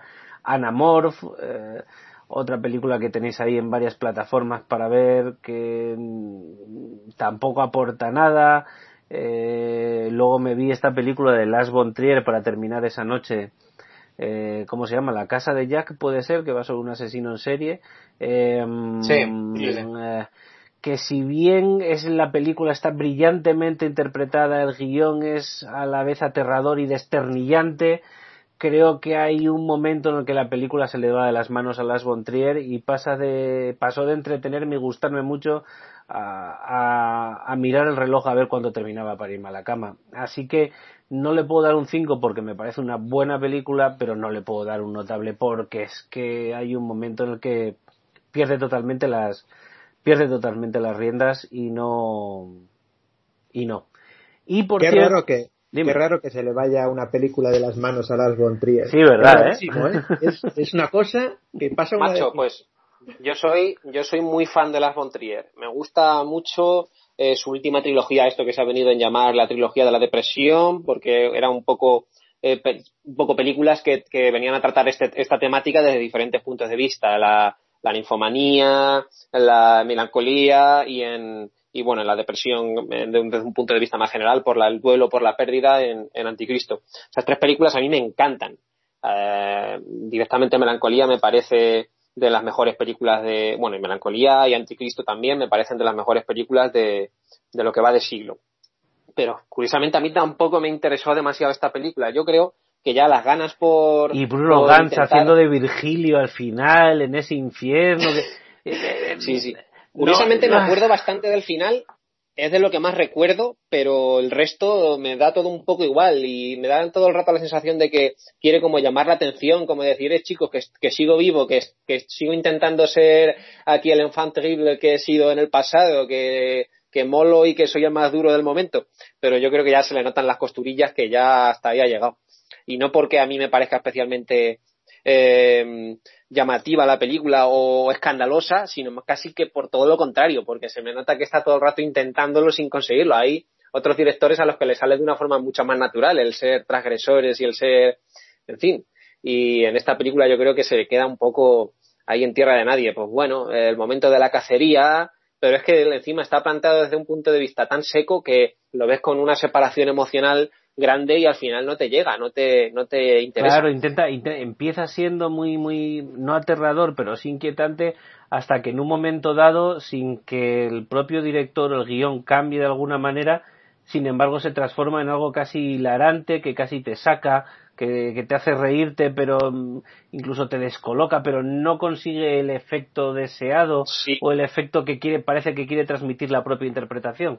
Y eso en una escena vale, pero una película de, no quiero recordar cuánto dura, pero desde luego más de dos horas y veinte minutos dura, eh, se hace difícil. Y, y, luego además que tampoco es especialmente novedosa, porque esto de narrar una película desde el punto de vista del asesino ya se hizo, vamos, desde los 80 y que casi que diría incluso que desde los 60, desde el fotógrafo del pánico, si me apuras. O sea que tampoco es algo muy novedoso que digamos. Por eso, no, creo que de, las revisitaciones de películas que he hecho, la que menos me ha, me ha interesado. Pero bueno, finalmente me acordé de Yasumaro, eh, porque vi esta película eh, Underwater y mira que me gustan las pelis de monstruos y las pelis debajo del agua pero chicos, menudo refrito de tres pares de cojones, ¿eh? Y la mujer del vampiro, madre mía, es que tiene tantos matices interpretativos como... Mm, ay, se me ha ido el nombre ahora, chicos, ayudadme. Eh, este, el de La La Land. Eh, que siempre hace de autista. Ryan Gosling. Ryan Gosling, o sea, tiene la, o sea, tiene la cara, la cara esta de, de se me ha muerto el gato y, y, no, y no, la, no la sacas de ahí. La película es decente, es cumplidora, va, da lo que tal, pero vamos, que ni, me ha dejado bastante frío, la verdad. No, y mira que, insisto, que me gustan estas películas, pero es que no, no me ha llegado. En fin, bueno, más o menos este es un resumen así rapidillo, pero un poco esquematizado y dividido por alguna fase de lo que a priori he visto que puedo destacar más. Así que os doy, os doy paso de nuevo por si alguna cosa de las que he dicho la habéis visto y si no, para que prosigáis con lo vuestro. Pues tengo que decirte que coincido, nunca, nunca me ha caído mucho, muy, muy bien Michael Jordan, eh, eh, por, lo que fuera, a lo mejor porque a mí me gustaban más los Lakers, ¿sabes? Pero, pero, pero es verdad que, que, que le veo poco, poco espíritu crítico al, documental. Sí que es verdad que está, está levantando cierta polvareda por diversas cosas, como por ejemplo los ojos de Jordan, no si era un tirano, etcétera, etcétera, y básicamente lo único que está haciendo es revivir ciertas polémicas del pasado, ¿no? Para los que no vivimos mucho el baloncesto en esa época, está bien. Está bien. O sea, quiero decir, eh, nos aporta algunas cosillas, pero para la gente que realmente conocéis la historia y tal, la verdad es que aportar, aportar, aporta más bien poco. Aporta sobre todo eh, imagen, ¿sabes? Imagen de dentro y tal. Pero, pero he hablado con gente que, que sí, como tú, eh, vivió más el baloncesto de esa época y es verdad que las cosas no les pilla de, de nuevas, nada, nada, de lo que, de lo que cuentan, ¿no? A ver que, a ver que, no sé cuántos capítulos quedan, pero no sé si serán 10 capítulos o por ahí pero pero bueno me lo estoy me lo estoy merendando y está muy bien por cierto has dicho has dicho algo de vampiros antes eh, ¿alguno ha picado en la segunda temporada de What We Do in the Shadows? porque no todavía no mm, yo tampoco y la tengo ahí también eh, en pendientes que, que, está la cosa cualquiera que me oiga que no me ha dado tiempo a ver algo en este en este confinamiento parece que estoy loco ¿sabes? Pero, pero es verdad que, que no, no, me, no me ha dado tiempo. Y de otras cosas que hayas dicho, mmm, no recuerdo. Ah, bueno, tenía pendiente la del legado de los huesos, porque, pues no sé, la vi por ahí y dije, bueno, mira, para verla, pero me has, me has, me has pinchado un par de globos, esa, por un lado, que bueno, tampoco esperaba gran cosa. El guardia invisible me pareció bien, la vi en un alza, tampoco, vamos a ver, mi, mi exigencia cuando voy en el autobús tampoco es muy, es muy grande y no me quedé dormido, así que bien, correcto. Y la otra es que ahora que se me está acabando de Office, eh, Community en su día me la pusieron súper bien, en su día. Y, y, era otra de esas cosas que tal, y, y, la vi. Sí, sí, yo también he ido a por ella, yo también he ido a por ella porque tal, pero es que no tiene un desarrollo tanto del humor como de la puesta en cámara y de todo, excesivamente americano. No logra enganchar conmigo bajo ningún concepto. No, no, prueba a ver tú. También te digo que Office hace chorro mil años, no me acuerdo cuándo fue, eh, que me la, me la pusieron como la hostia, pero te estoy hablando de hace mucho, mucho. Yo vivía, vivía con mis padres, puede ser, sí, puede ser, sí, fácilmente. Eh, y no, no me enganchó de primeras, por lo que fuera. ¿Sabes? No tal. Y ahora, pues mira, de cabo a rabo. O sea, que, que por ahí van los temas. Así que, pero vamos, de lo que has dicho más o menos, joder, es que mucha información, muchísima. La, la, saga esta española que habías comentado, el legado de los huesos y todo eso, yo es que eso ya directamente me negué, me negué a verla con lo de la polémica aquella que hubo, que la verdad es que fue de las cosas más cerdas que he visto casi en el mundo cinematográfico, no sé si a nivel español, pero fue una cerdada enorme. Y, Recuérdamelo, porfa, que, que no me acuerdo yo de eso. Pues hubo una polémica con que una de las actrices eh, que sale en la primera de la, de la película, de esa saga, eh, hizo una broma en la ETV, en, en, la televisión vasca, no recuerdo exactamente, pero era una broma relacionada con el terrorismo. Y entonces eh, el sector, ya sabemos todos qué sector, saltó diciendo que había que hacer boicot a la película, que mira lo que ha dicho la actriz de esta película, que hay que destruir a la película y que nadie vaya a verla porque mirad qué bromas hace la, esta actriz. Era una ah. broma estúpida en un sketch.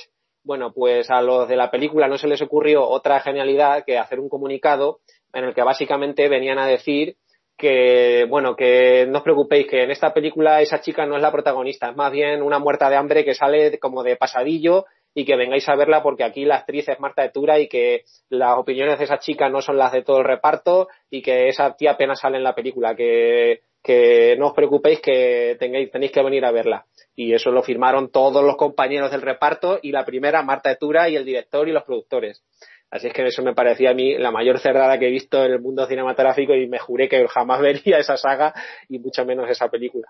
Qué bonito, pues mira, ya me ha dado otra razón más. eh, no, pero es, es, que no, no, si das pábulo a ciertas cosas, pasaje por dinero se hace cualquier cosa. Y esta gente apuesta mucha pasta y al final pues tiene, tiene mucho miedo a veces, ¿no? Pero, pues pero joder, es una guarrada.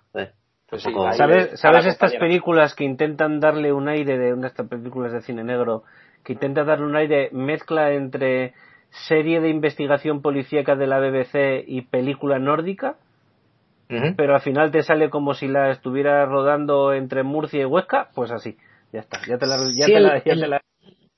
En la primera tuve cierta sensación eso de, de, de querer hacer en, en el valle eh, y en ese tipo de pueblo así cerradito, eh, que, es un, que es una temática, el pueblo de Euskadi así un plan pequeñico y, un poco cerrado y muy, muy, oscurillo y tal, es una temática que le gusta a Alicia, por ejemplo, para, tiene algún, tiene algún, algún relato en algún pueblo así, y, y me gusta, pero sí que es verdad que no, no me acabo de, de entrar, ya te digo, no me, no, no me disgustó la primera, ¿no? Pero simplemente porque a lo mejor era lo que necesitaba en ese momento, ¿sabes?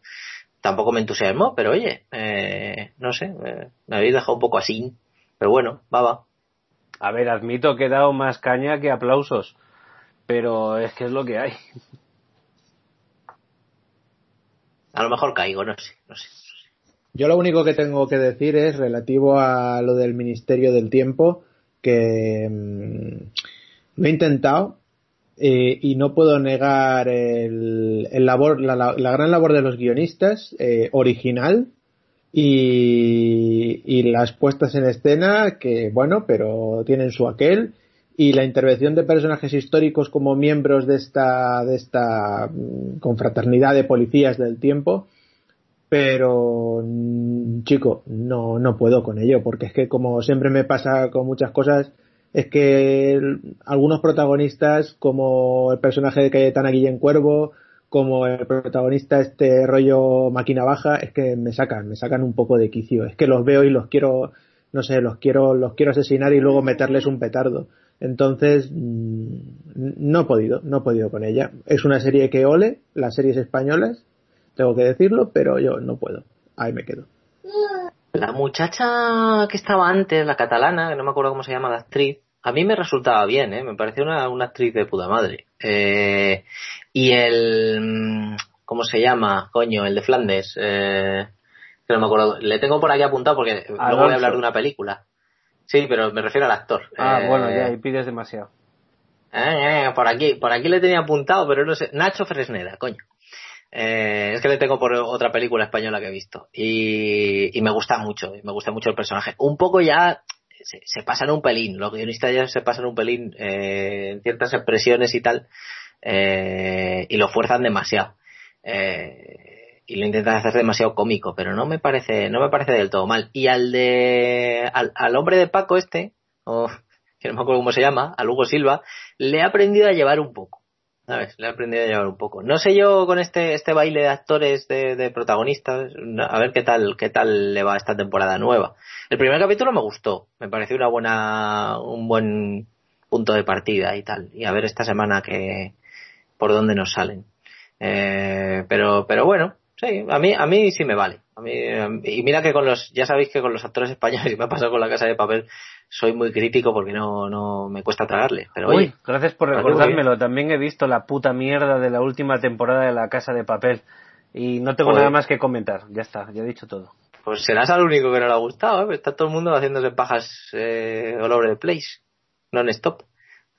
Y los medios haciendo spoilers, que yo ya me he tragado ¿Ah, tres o cuatro spoilers de, lo, de los periódicos por ahí. Eh, el increíble adiós, bueno, voy a decir a quién, a este personaje, que lo dicen qué personaje es, eh, tan emotivo en la serie. Y la noticia es que, pues eso, que se muere. Es como el, aquel mítico, eh, mañana se muere Chanquete, pues lo mismo han hecho. lo, que, ocurrirá, atención, te sorprenderá. Voy a claro, voy a resumiros la, la, esta mierda de serie. Eh, yo ahora mismo estoy aquí, os digo, mientras estáis hablando, os escribo por el privado y os digo, seguid hablando un poquito que me estoy cagando, voy al baño. Pero en realidad no voy al baño. Me cuelo por un agujero que he hecho y me meto en un banco para robar. Pero en realidad no voy a robar. En realidad eh, quiero el dinero para salvar a un niño que se está muriendo de sida. Pero en realidad no quiero salvar al niño porque el niño no existe. Me lo he inventado para bloquear el dinero para contratar a unos guerrilleros que liberen a unos que están secuestrados en África. Pero en realidad es mentira y sigo aquí sentado hablando con vosotros. Ya está. Vale. Ahora te voy a decir una cosa. también, ¿eh? eso te iba a decir. Te iba a decir, oh, cabronazo, me apunto. Porque es, es, es, es, eso, es la HazeCon. Esto es robar la HazeCon. Joder, chaval, qué maravilla. Me ha gustado eso de eh, aguantar aquí que me cago. muy muy nuestro, pero pero pero es que es así la serie, o sea, es que ya llega un momento en el que no no, no, me atrae, o sea, es que no me atrae, es, que ya no me es que no, nada, cero, cero, cero. Se la vi. Bueno, eh, Wask, ¿continúas tú un poquito? Vale, si quieres eh, sigo un poquillo por los estrenos y además por el panorama español. Una de las que se estrenó también hace poco fue esta de Hogar. Yo no sé si llegamos a mencionarla en algún otro podcast de los últimos que hemos hecho durante el confinamiento. Me suena que la hemos podido nombrar, pero bueno, eh, en cualquier caso. Es un thriller que se estrenó, eh, pues eso, hace poco de los, de los hermanos Pastor con Javier Gutiérrez de protagonista y Mario Casas un poco de secundario, pero bueno, es como protagonista. los hermanos Pastor, los del jaque. ya, ya paro, ¿eh? pues curiosamente, uno de estos, a, uno de estos hermanos Pastor, a Alex Pastor, yo lo conocía por un corto magnífico que eh, aprovecho para recomendaros que se llama La Ruta Natural. Yo creo que debe estar por ahí en YouTube o algo, vedlo, que me parece de los mejores cortometrajes que he visto en España eh, de los últimos tiempos, digamos. Porque obviamente no, no de toda la historia, pero por lo menos del siglo XXI, yo diría que puede ser fácilmente el mejor cortometraje, La Ruta Natural. Eh, y este hogar es una especie de thriller. Eh, la verdad es que no tiene apenas elementos novedosos, para que nos vamos a engañar. Básicamente juega a ser un thriller estadounidense de estos inquietantes de personaje extraño se cuela en casa o se cuela en familia y los manipula. un tipo de papel que, por otro lado, parece que nos está acostumbrando ya a los que nos está acostumbrando Javier Gutiérrez. recordemos que el autor era algo muy similar. Y bueno, eh, creo que tiene buena factura, que la película se deja ver. Eh, Mario Casas no lo hace mal, que eso ya es noticia, ¿no? Eh, la película se ve a pesar de Mario Casas y Mario Casas ah, incluso diría que no está. Ya empieza a leer el texto medianamente bien, quieres decir, ¿no? Eso es. se le entiende, parece que su personaje cuadra dentro de la película, en fin, está bien. No sé si alguno lo ha visto o quiere apuntar algo, porque yo tampoco tengo mucho más que decir. Sí, ha visto. Me pareció, eh, a nivel actoral, pues bueno, pues no hay malos actores y tal. Lo que pasa es que me parece que la, película en sí misma está rodada con unas ínfulas eh, de película mucho más profunda y misteriosa que al final no tiene. Y eso hace que no quede redonda y que quede un poquito, pues, pues cojita que tiene más calidad que un telefilm, pero no te cuenta nada más que no te cuente un telefilm de Antena 3 un sábado. Sí, yo estoy de acuerdo totalmente con eso. y... el tío, se tira buenos triples. O sea, parece que, o sea, demasiado, no sé, es un plan demasiado intrincado en según qué momentos. Es un poco, sí es verdad que si le pones el nombre de, si cambias por un alemán y una pareja alemana y le cambias el nombre por eh, Das Haus, ¿sabes? Pues a lo mejor te, te dice, te, cuela para el telefilm, es lo que dices tú. El tío, el tío me gusta cómo actúa, pero es verdad que sí, parece que se encasilla un pelín, ¿sabes? Así de intenso. Y Mario Casas me sorprendió, joder. Yo, el único, el único momento en el que Mario Casas no me molestó fue, y curioso en la película, en la primera parte de la, de la bruja de Zugarramurdi, la primera parte, ¿sabes? Porque me reía con el personaje y era porque el personaje era... verdad pero solo la primera parte, nada más. y, y, realmente me sorprendió y dije, coño, mira muchacho, si sabe hacer otras cosas. Como dice un, amigo mío, eh, cuando, cuando no hace de Mario Casas, ¿sabes? Que eso lo dice mucho de ciertos actores españoles. Cuando no hace de él mismo, ¿sabes? Tal, Pero pues, eso, eso no existe. Mario Casas siempre hace del mismo. No le dan ningún papel en el que no haga del mismo. Hace de folletis o hace de tonto o si no de tonto folletis, pero no hace y Ahora, no voy a ser yo quien defienda a Mario Casas ni a nadie. Coño, que lo voy a decir yo, que Galicia tiene que pedir perdón por dos cosas, por Franco y por el puto Mario Casas, digámoslo ya, ya está. No a ver, no, pero vamos a ver una cosa, llevamos la media vida dándole de hostias a Pattinson, ¿vale? Llega Pattinson y, y en el faro, por ejemplo, se sale, ¿vale?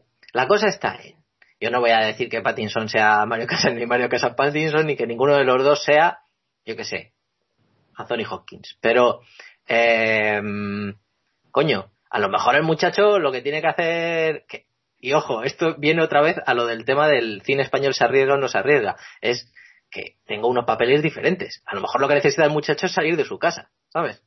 Eh, para ver si puede hacer otro papel. Pero yo qué sé, no sé, a lo mejor hay ¿Cuántos, años, ¿Cuántos años lleva Mario Casas haciendo cine? ¿15?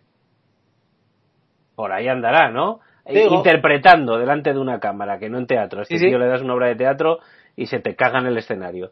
Eh, hombre, si yo me tiro 15 años haciendo croquetas, igual las croquetas que hace Arzac no las hago, pero croquetas decentes las hago, ¿eh? Sí, hombre. Pues es que con el tiempo todo el mundo mejora. Yo sí, no. Lo peor sería lo contrario, ¿no? Que empeorase. Porque entonces ya no sé quién le ve. No, eso se llama hacer un Robert De Niro.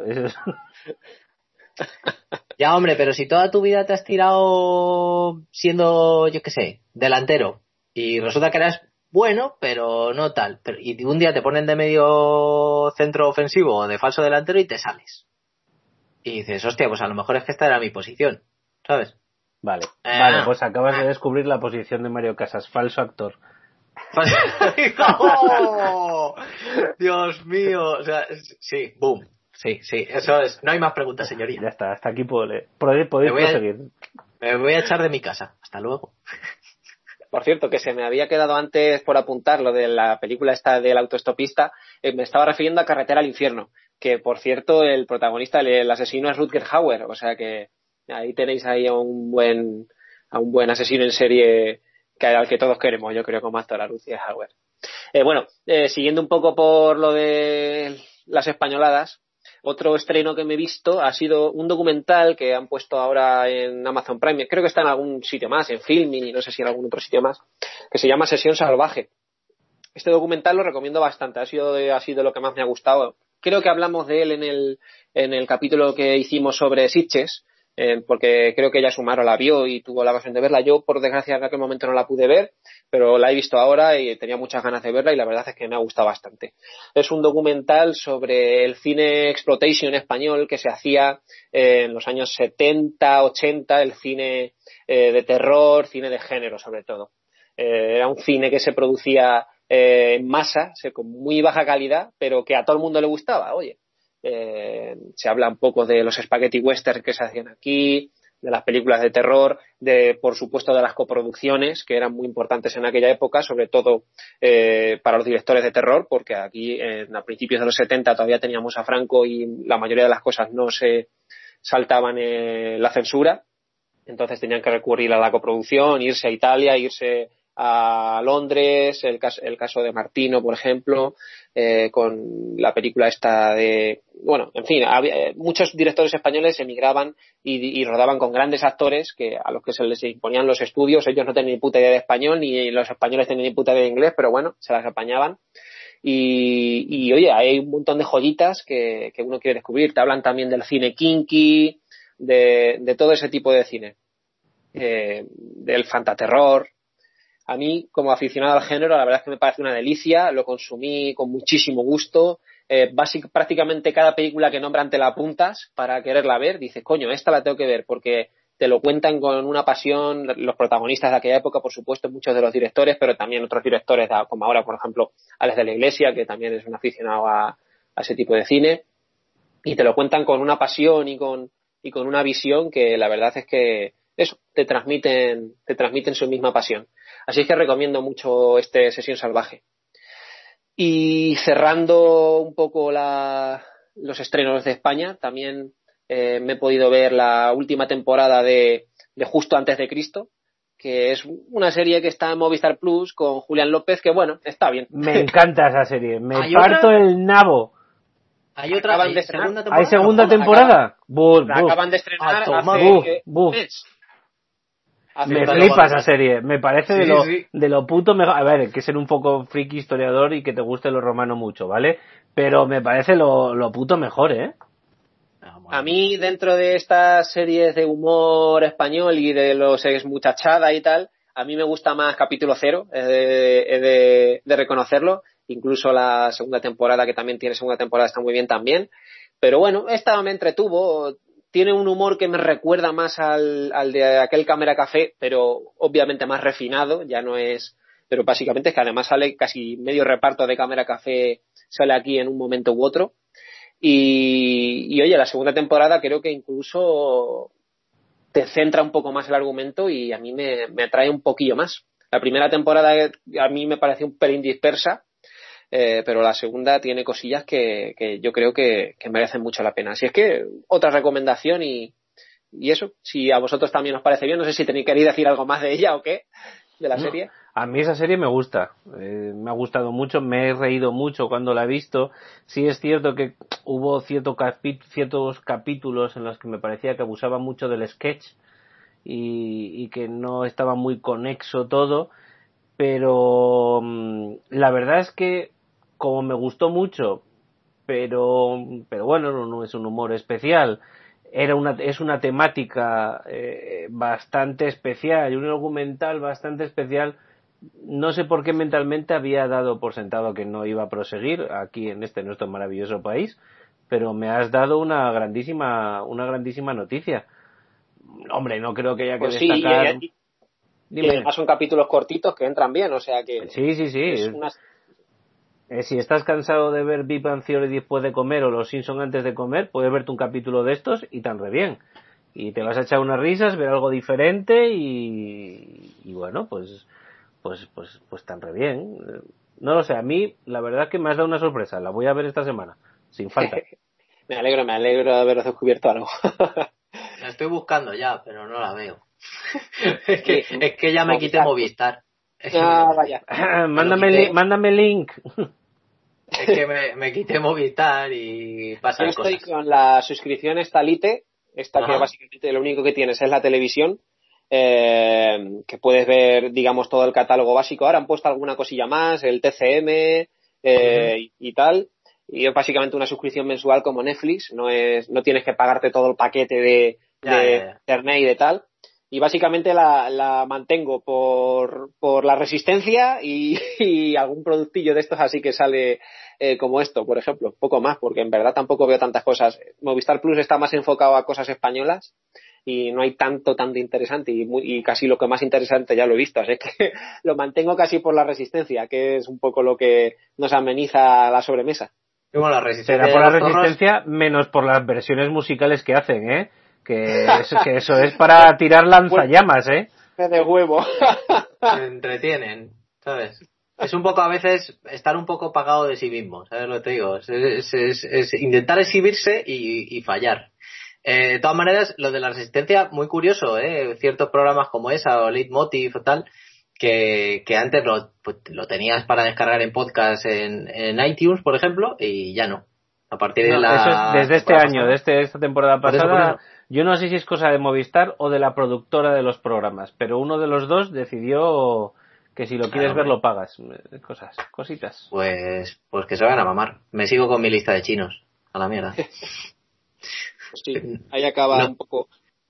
Ahí acaba un poco mi aportación con Movistar Plus porque tampoco mucho más. Luego ya por terminar un poco mis estrenos y ahí un poco termino mi seccioncilla y os dejo hablar a vosotros.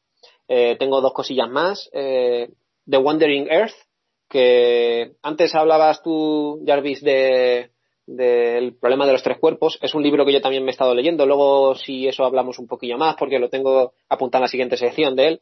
Pero este, este escritor chino ha tenido muchísimo éxito a nivel mundial, no solo a nivel de China, en China sobre todo, pero también a nivel mundial.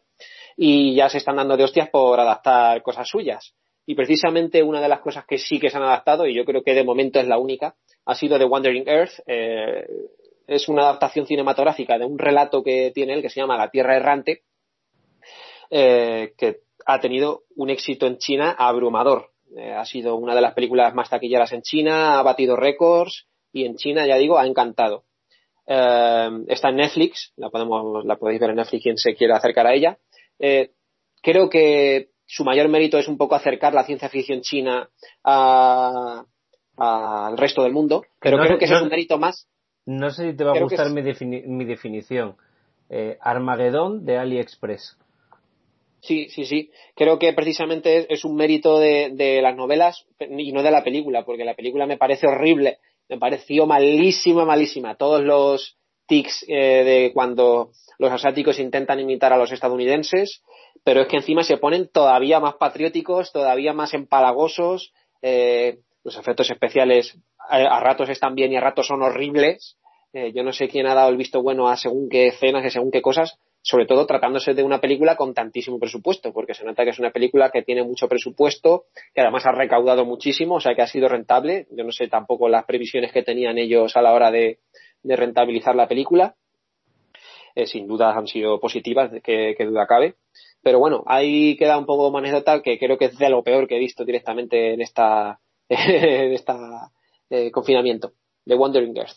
Y luego, para terminar, una pequeña mención a los videojuegos. Eh, me he terminado dos, por lo menos, que han sido el último Pokémon para la Switch. Que, bueno, yo creo que tengo un problema con la saga. A mí siempre me ha encantado. He sido súper fan de la saga desde el principio. Fui uno de los niños que creció con los juegos originales, con Pokémon y tal, y siempre me han encantado. Pero creo que la saga no ha crecido conmigo, por desgracia, no ha crecido a la misma velocidad. Y, no lo digo solo porque la, digamos, el espíritu infantil que siempre ha reinado en, en estos productos se haya mantenido, porque eso no es lo que me molesta. Lo que me molesta es que creo que ha crecido de una forma extraña. Eh, muchos de estos problemas ya los han analizado otras personas antes y no voy a venir yo a descubrir nada, pero eh, todos eh, concordaremos en que muchos de estos juegos, no solo Pokémon, sino que también será un mal endémico de otros muchos juegos que han crecido con, en diferentes sagas, eh, lo han hecho de manera que cada vez han sido más fáciles. Yo no sé si es porque pretendían o, pretenden adaptarse a, unos nuevos tipos de jugadores con cada vez eh, menor, por, menor gestión de la frustración o, o, que simplemente la gente ya tiene los juegos como método de usar y tirar, se los pasan y se van corriendo a otra cosa porque están deseando consumir otro videojuego. Pero yo recuerdo que los primeros juegos de esta saga, por lo menos, los consumí con muchísimo gusto, con muchísimo mimo, despacio, dieron mucho de qué hablar, interactué con muchísima gente y luego conforme he ido jugando a más y a más juegos de esta saga, cada vez eh, me interesaba menos. Es decir, me los pasaba en un plis, eh, no tenía apenas interés en, interaccionar con otros jugadores y mira que cada vez el multijugador ha tenido más sentido y, o, bueno, más sentido no, pero se ha potenciado más eh, con online, con, en fin, con, con muchísimas opciones pero no tengo ningún interés. Básicamente el Pokémon Escudo lo que hice fue pasarme el modo historia y punto. No tengo ningún interés en ponerme a coleccionármelos todos ni en hacer otro tipo de misiones secundarias. Así es que paso palabra con el juego, que tampoco es que esté mal, pero ya digo, le he perdido el interés. Y otro de los juegos que he terminado ha sido el Luigi's Mansion 3 para la Switch. Y este, por suerte, he tenido la, la suerte, digamos, de poderlo jugar en pareja porque, bueno, mi, mi chica no es muy jugadora, más bien casi todo lo contrario, no le gustan mucho los videojuegos y, y casi diría que reniega de ellos, no le gustan nada. Pero mira, este Luigi's Mansion 3 tiene un cooperativo, yo creo que este juego se hizo pensando en el cooperativo, en, su modo historia se puede jugar con un jugador, pero yo creo que como verdaderamente Villa es jugándolo con otra persona y, casi que hasta le ha traído a ella más que a mí. O sea que a mí era una saga que me gustaba bastante, la he seguido también desde su primera entrega en, GameCube, que por cierto fue el juego de salida de la consola, el Luigi's Mansion 1. Y esta tercera entrega, entrega, la verdad es que me ha parecido deliciosa, muy divertida, eh, muy original, incluso dentro de un género tan gastado como, como es este, porque es la tercera entrega de, de una saga de, de, dos, digamos, que ya tenía dos, dos predecesores y, la recomiendo altísimamente. Para divertirse en familia, para divertirse en pareja, es casi que de lo, de lo mejor que recomiendo. Entretenimiento ligero, eh, rápido, cortita y al pie. Así es que, bueno, hasta ahí llego un poco con este bloque que yo quería hacer de estrenos y de cosas que han salido últimamente, porque además estos dos videojuegos salieron muy poco antes de, del confinamiento y, los tenía que jugar sí o sí. Así que ya dejo hablar al siguiente. Qué envidia, qué envidia me dais con las consolas, yo que me las he dejado. Madre mía. Eh, tengo que admitir que me da más, me da más envidia Vega él jugando que yo hubiera rejugado los Uncharted porque les tengo un tremendo cariño, soy muy fan de la saga. Soy menos de Nintendo, pero me dais envidia los dos. Bueno, Vega, adelante, cuéntanos un poquito. Pues nada, mira, me estaba acordando ahora, según he dicho de Pokémon, tengo ya aquí al lado la, la, la NES Mini, que la puse el otro día unos cuantos jueguecillos, ¿sabes? Más de más, para, para tal. El, último que le puse fue uno de, de Nintendo 64, por ahí. muy, muy fino, muy fino. Yo es que sí soy Nintendero. Si me estoy entreteniendo también en echarme unos billetes a juegos antiguos, que por cierto, no sé cómo será la frustración de los jugadores, pero yo lo que todavía no entiendo, y no es la edad, no, no, tiene que ser la edad, porque hay cosas que son imposibles. Es cómo aguantaba yo en ciertos juegos. Eh, he nombrado antes el Mega Man en la primera intervención, y es que eh, las hostias me caen, pero, pero de todas partes y yo no sé por dónde vienen las hostias. Y el, Concuerdo. también intenté jugar al Mega Man 2 en el... y vamos, hace poco además. Sí, sí, es te, matan, te matan, nada vez venir, es verdad, vas andando y de repente te han matado. ¡Pim, pam! Y tú, ¿pero por qué? ¿Por qué? ¿Qué es esto? En fin, pero bueno, ya no voy a contar más. Yo, eh, hace, eh, este verano estuvo por aquí mi primo y estuvimos jugando también un poco a Mame y a los típicos, el Knights of the Round, el Capitán Comando, todos estos de arcade de ir pegando hostias y no hacíamos más que darle al select para coger continúes, ¿sabes? Soltando ahí una millonada en monedas de 25 pelas. O sea, es una, una cosa loca. Pero bueno. En fin, vamos al, vamos al lío. Eh, a mí me ha dado, yo ya lo he dicho al principio, yo soy muy, me gusta mucho el deporte, me gusta mucho el fútbol, me gusta mucho el ciclismo, soy un, soy hijo de Indurain, soy hijo de la EPO, de las transfusiones, de, de, de ahí, de meterse en aguja bien y, y me he puesto unos documentales de ciclismo que me van muy bien. Entonces en, en Netflix hay, hay alguno muy interesante, muy interesante. Hace poco se estrenó uno que se llama El Día Menos Pensado, eh, que, que, se rodó el año pasado eh, y cuenta, pues, básicamente la, la, temporada, toda la temporada del equipo Movistar de, de ciclismo. Eh, se ha hecho a pachas entre Movistar y Netflix, el documental. Y está muy interesante, sobre todo muy interesante para los que mmm, echamos de menos el ciclismo antiguo y queremos ver un poco cómo funciona el, el, ciclismo moderno, pues con el pinganillo, con coches en carrera y tal, y cómo se planifica las tres vueltas en, en, en una temporada. Entonces está, está bastante bien.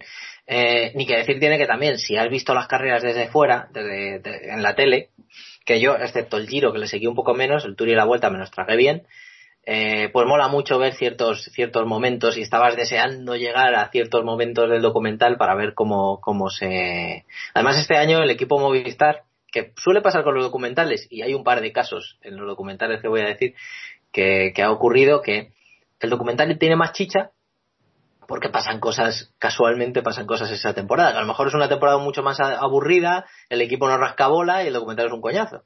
Pero en este caso ha, ha habido de todo. Ha habido hay órdenes de equipo, polémicas, eh, bueno, está también el problema del tour de Nairo Quintana y Mikel Landa, de quién es, mmm, quién tiene que trabajar para quién, etcétera, etcétera. Entonces es un documental que para los que nos gusta el ciclismo actual, pues no nos gusta tanto, pero por lo menos lo seguimos siguiendo y tal, pues mola mucho. Oye, está, está muy bien y bastante, es de bastante actualidad. Y luego traigo otros dos de la misma temática. Uno que empezó siendo un documental de un muchacho, este también está en Netflix, de un muchacho que lo que quería hacer era ver que él se podía dopar, un tío que era, pues eso, no te voy a decir, era cicloturista, tampoco te voy a decir, era amateur, pero amateur premium, amateur top, ¿no? Y quería hacer la, la Good Hot, eh, que es una super carrera que hacen, que es durísima eh, en Francia. Eh, la quería hacer dopado, quería prepararse dopado y pasar todos los controles limpio. Y hacer el documental eh, comprobando que, que, que, que, que pues se podía, se podía engañar al sistema. El documental se llama Ícaro y lo dirige Brian Fogel. Y está en Netflix, ¿vale? Entonces, ¿qué es lo curioso de Ícaro y qué es lo guay de Ícaro? Que por cierto, no sé si ganó un Oscar este documental. A ver, voy a echar un ojo por aquí. Sí, se, llevó, sí. se llevó el Oscar al mejor documental. Vale, ok, ok. Eh, resulta que lo, lo, curioso de este documental, lo gracioso de este documental es que el tío empezó el documental así, pero el tío que bu le buscaron para prepararle era, era Grigory Rodchenkov, que era el, el, el, director del laboratorio de Moscú, de la, de la rusada, eh, de la agencia antidopaje rusa. Eh, es como el repente, Tiger King del dopaje ruso, más o Tiger menos. Tiger King del dopaje ruso, pero con buen corazón. ¿Eh? Grigori tiene buen corazón. Eh, tiene el corazón como, como, como Miguelón, así más o menos. Entonces, claro, ¿qué es lo que pasa? Que de repente se destapa eh, el dopaje de Estado de Rusia, mientras que este chico le está tratando el, el Grigori. Y claro, el documental se vuelve de un documental eh, de un muchacho que quiere probar una cosa, se convierte en un rollo de espías de mucho cuidado, ¿sabes? Hasta el punto de que esto es Vox Populi, no, no voy a destripar nada, pero este hombre acaba en protección de testigos. ¿Vale? Eh, y es un documental maravilloso. A, mí, a, mí, me parece, me parece estupendo. Sea, además, como todo esto ha pasado relativamente hace poco, si están un poco metido, ya no solo por el ciclismo, sino si están metido en el tema de los deportes, porque está afecta al atletismo y a deportes de invierno, etcétera, etcétera, pues está muy bien verlo. Muy bien verlo porque lo hemos vivido más o menos ojo, eh, a ojo, diario. Ojo el mensaje que le podemos mandar desde Eternia a Iker Jiménez. Fijaos, fijaos Vega, lo que, lo que puedo plantear aquí. ¿Qué me estás dando? Los atletas rusos, a raíz de todo esto, son excluidos de los próximos Juegos Olímpicos. Sí. Rusia dice, pues no vamos nosotros, no va nadie y propaga el COVID. Hostia puta. Sí, bueno. Ojo, Vale. ¿eh? A ver, vamos a ver, esto es como Ahí os dejo. periodistas. Es que ahora me hace mucha gracia, joder, es que me toca la fibra. Todo el mundo, no, Iker Jiménez lo sabía, Iker Jiménez lo sabía, nos ha jodido, claro, y si yo voy diciendo por ahí, eh, eh, pues, pues como los periodistas deportivos, no sé quién se va no sé dónde, no sé quién se va no sé dónde, no sé quién se va, dónde- alguno acierto, ¿sabes? Aunque sea un 1%, acierto, ¿sabes? Pero bueno, pues eso, eh, sí, sí, sí. Ha sido 5G. Yo quería, quería meter ahí un poco yo patilla eh, hablando del documental este. Es que yo soy bastante aficionado al género, la verdad, y durante un bastante tiempo he intentado, eh, de cara a los Oscar y tal, verme todos los documentales que estaban nominados al Oscar ese año. Y incluso escribía una reseña en mi blog y tal sobre, sobre los cinco documentales. Hace, llevo un par de años que he abandonado un poquillo esa sección porque me estaba costando mucho acceder a tiempo a, los documentales que estaban nominados, pero durante bastante tiempo intenté, intenté mantenerla a flote. El caso es que esto documenta, este documental lo vi junto a toda esa jornada y me pareció una pena porque a mí curiosamente fue el que menos me gustó de aquella jornada de los Oscars de, los 1, 2, 3, 4, 5 que estaban nominados. Este fue el que menos me gustó y fue curiosamente por, por lo que has comentado tú, porque me dio la sensación cuando lo vi de que el pavo del documental eh, empieza queriéndote contar algo que, que se carga él mismo a la mitad del documental. Es decir, eh, la primera mitad del documental eh, sirve para intentar demostrar algo que no llega a demostrar en ningún momento y se queda completamente en el limbo. Él intenta demostrar, él empieza el documental con la intención de demostrar que es muy fácil doparse y con cuando se dope eh, nadie lo va a notar y él va a ganar todo. Y Mm. de repente empieza a darse cuenta que no va a ningún lado que lo de ganar y dice, bueno, pues me llevo el documental por el pavo este que me he encontrado, que es mucho más interesante. Y efectivamente, es mucho más interesante lo que pasa en la segunda mitad. El problema es que se me queda eh, un 50% del documental que no me llega a ningún, no me lleva a ningún sitio. Y me pareció totalmente eh, falto de estructura por, por culpa de ese problema. Creo que fue un problema de mala planificación y, y estructural del documental y, y me dio pena que se llevase el Oscar porque además estaba ahí un documental que para mí era maravilloso, que era Caras y Lugares, de Agne Bagdad, que fue su penúltima película antes de morir y precisamente creo que es una de sus mejores películas, eh, Caras y Lugares, que para el que no la haya visto pues la recomiendo. Es un documental con, con un espíritu muy francés, muy buen rollista, pero incluso para los que, como, como yo en general, que no soporto ese estilillo, yo a mí me pareció delicioso. Así es que eso, me pareció un poquillo pena que se llevase el Oscar frente a frente a la película de Agnès Varda, que encima era un poquillo su canto de cisne esa película. Luego hizo otra, pero pero bueno, parecía que cuando hizo esta, además venía muy aupada por la crítica y, y me pareció hasta raro, hasta raro que se llevase el Oscar Ícaro por delante de Caras y Lugares. Pero en fin, es lo que tienen los premios.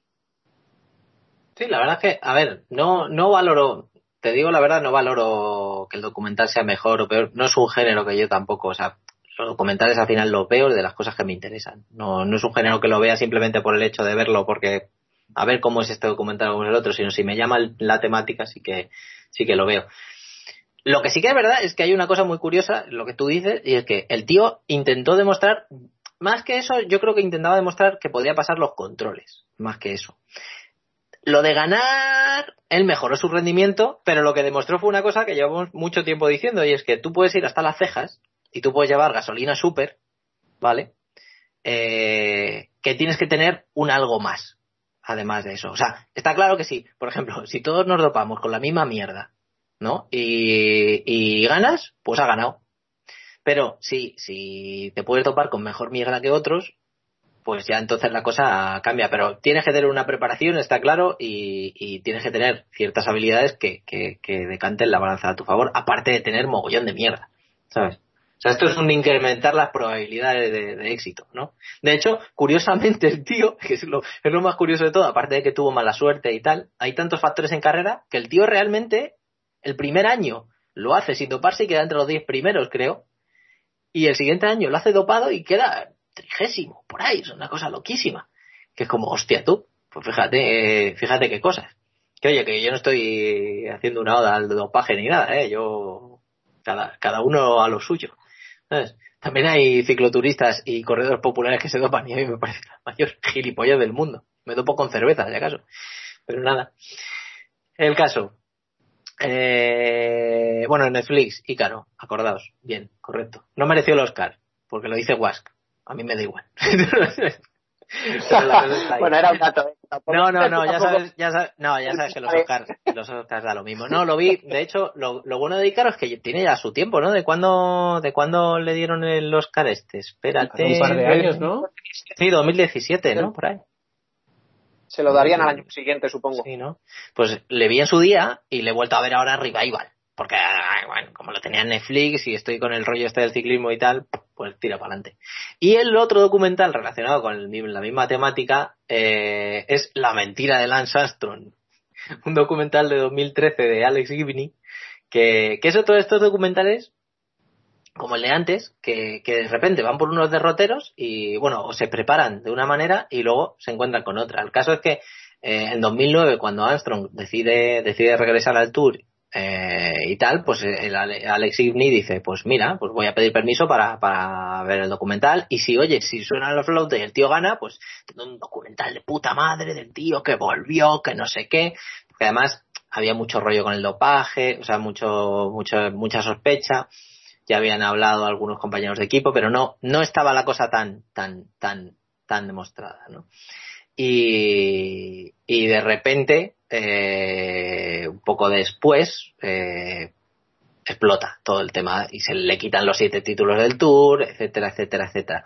Y entonces este documental tiene toda esa eh, parte que él grabó en 2009, más eh, toda esa parte de 2013 de cuando le, le, quitan los títulos del Tour de Francia. Incluso Armstrong hace una entrevista con este hombre después para decirle, tío, te he mentido, bla, bla, bla, bla, bla, bla.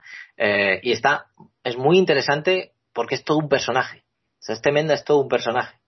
Era otro de estos controladores eh, y manipuladores y es, es, increíble. O sea, es, una pasada lo que, lo que tenía detrás.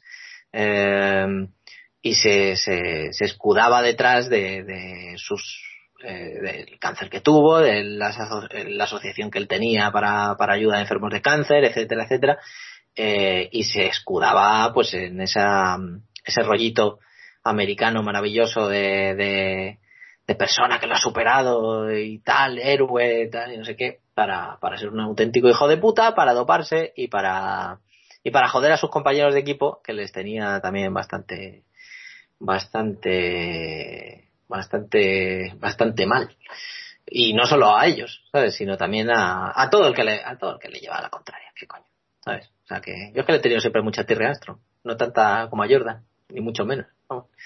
así que en esas estamos estos son los tres documentales de, de ciclismo que he estado viendo y oye para tener si te gusta la temática Está, bueno, ciclismo. El de, el de Ícaro empieza siendo ciclismo, pero en realidad luego acaba siendo un cachondeo de, de sustancias. En el que está incluso la KGB. O sea que, bueno, la, nueva KGB. ¿Y qué más cosas he visto? ¿Qué más cosas? Bueno, he, he pasado eh, todo lo que ya he hablado en vuestras intervenciones no voy a decir nada porque al fin y al cabo es todo, es todo bastante last dance que ya lo ha dicho eh, el compañero Jarvis y demás he sacado tiempo para ver Frozen 2, que lo hemos hablado antes fuera de micro, que, que oye, pues me ha dejado satisfecho. No me ha gustado tanto como Frozen 1, lo siento, Was, pero es, es que Frozen 1 me marcó mucho. Será Hombre, por mi sobrino. Es que la 1 es, que la 1 es muy, mucho mejor. Es que es muy buena. Pero tengo que reconocer que, que, oye, para ser una segunda parte, que Disney tuvo una época en la que la segunda parte se iban directamente al vídeo, ¿eh? ¿Sabes? no estamos hablando del retorno de Jafar, ni nada por el estilo, sino, sino cosa, cosa fina. Y las canciones, pues siendo alguna mm, chulilla, me han llenado mucho menos. Que me acuerdo de Olaf cantando y en esta Olaf, la verdad es que eh, le tienen un poco explotado al pobre Olaf, pero, pero también me ha hecho su gracia, hombre, eh, siendo de, dentro de lo que es dentro de lo que es Frozen. ¿Y qué más tiene la canción esta, tienen la canción esta que estuvo nominada al Oscar, que está muy bien. A mí me gusta bastante la, la de... el, el hitazo Into the Unknown. Sí, sí, a, mí me, a mí me gusta mucho. Y Sí, es luego un poco también emo- emocionante. me pareció muy cachonda la canción esta que canta, que canta, el, ¿cómo se llama el chico, el protagonista? Que no me acuerdo ahora mismo. Sven no, Sven es Eso el... Es- es- no, Sven es el... Es el reno, ¿no? Es el reno, sí. Eso. No me acuerdo cómo se llama el muchacho. Eh, bueno, tengo la punta de la lengua, pero ahora, bueno, da igual. Eh, la canción que canta él también me pareció muy cachonda, así con este rollito como rollo palagoso, pero que claramente... no, eso- hostia, sí, sí, gracias por recordármelo. Parecía un, un, un vídeo de los 90, de una boy band. Una parodia muy graciosa, a mí. a mí. Oh, oh, es, es muy... Yo al principio digo, pero ¿y estos? ¿Y estos cómo se, cómo se les ha ido la pinza? ¿Pero ¿y esta pasada? Se están pasados total, pero claro, yo cuando ya le veo andando por el bosque poniendo caritas y moviéndose como si fuera, pues ya te digo, como si fuera un, un Backstreet Boy. un Backstreet Boy, digo, pero ¿y esto? Esto es una genialidad, tío, con los focos y, y los coros. A mí me pareció Sí, eso. Sí, estuvo, es, es, es un, es, es un punto muy bueno y además es un guiño muy majo para, para gente de una edad un poco avanzada, más avanzada que está viendo la peli con los niños. Claro. Que, eso, que eso es, es el ganchito que te hace seguir y ya está. ¿sabes? No, hombre, que ahora existe Y- Aurin. ¿El qué, el qué? Que ahora existe Aurin y cosas así. eh, sigue existiendo No, la- pero es que tendrías que verlo, eh, Jarvis. Si O sea, lo vi en su momento, para- si lo vi en su momento, que pasa es que no quiero herir vuestras vuest- vuestros sentimientos, eh, mi mente lo borró, o sea, no, no recuerdo nada de esa película, ya está, pero que lo vi, lo vi en su momento, no, recuerdo nada de esa película. Pues deberías recordar el muñeco de nieve que es una es monísimo. Eso sí, drama todo el que quieras, ¿eh? Yo creo que ahí todo madre mía, madre mía, qué drama, en serio, qué drama. Yo no quiero ni recordarlo, ¿eh? No puede no se puede jugar así con los sentimientos de la gente. Es que no quiero decir nada para que la gente la pueda ver, ¿sabes? Sin sin spoilers.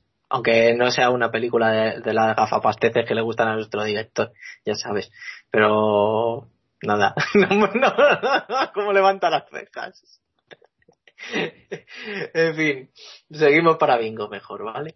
Que, a ver, cosillas, cosillas. Tengo una española que, bueno, a ver, dentro de ser española y dentro de lo que es, pues, mira, ni tan mal, ni tan mal. Que se llama El silencio del pantano en Netflix.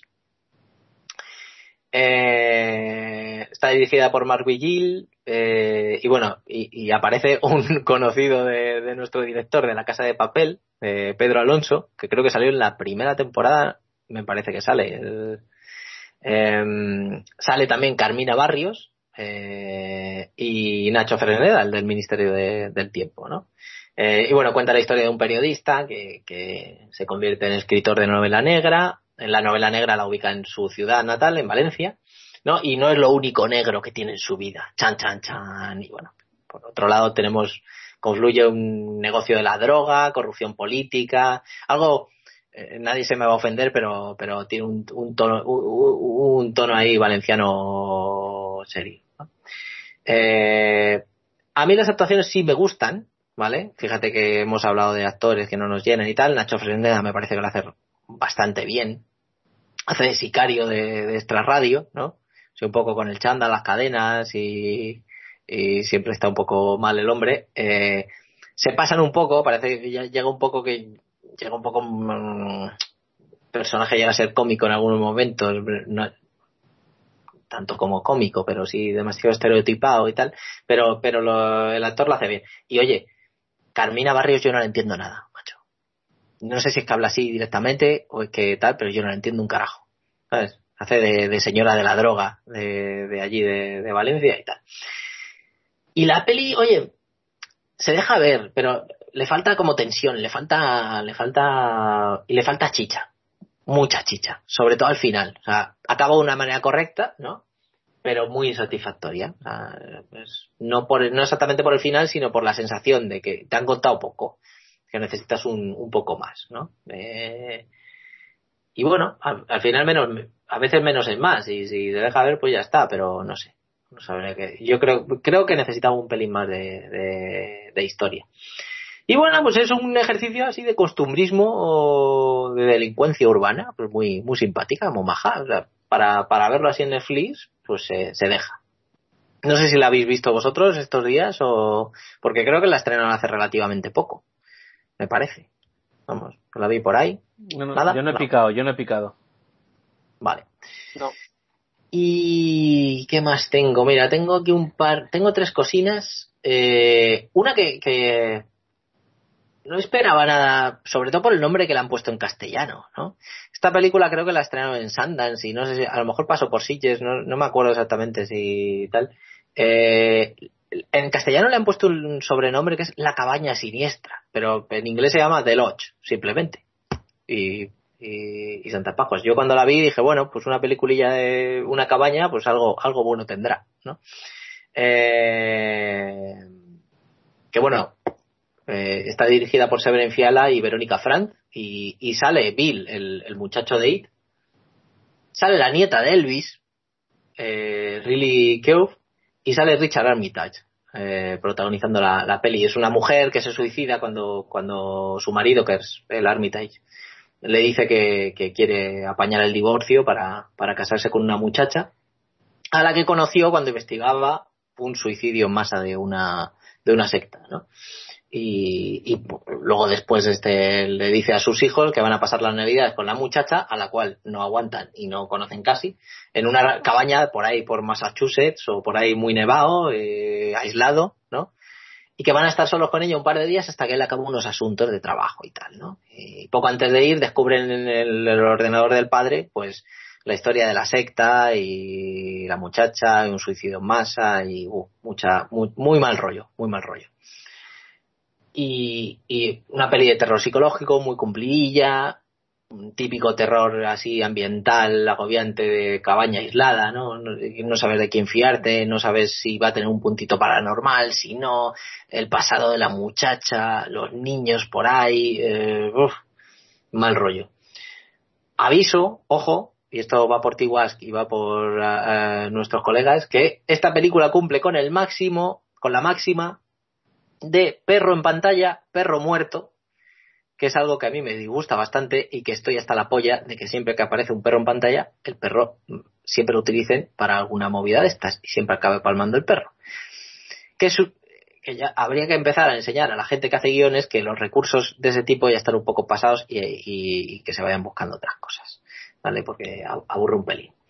Y, y hombre, a lo mejor a la peli se le ve, le vais a ver el, tu, el truco pronto, ¿no? Pero, pero, pero seguid el juego si, si lo notáis un poco y luego os, os va a satisfacer. A mí me parece una peli cumplidillo, me parece una peli bien y, y de lo último que he visto así de, de nuestro confinamiento me ha parecido lo, lo más decentillo.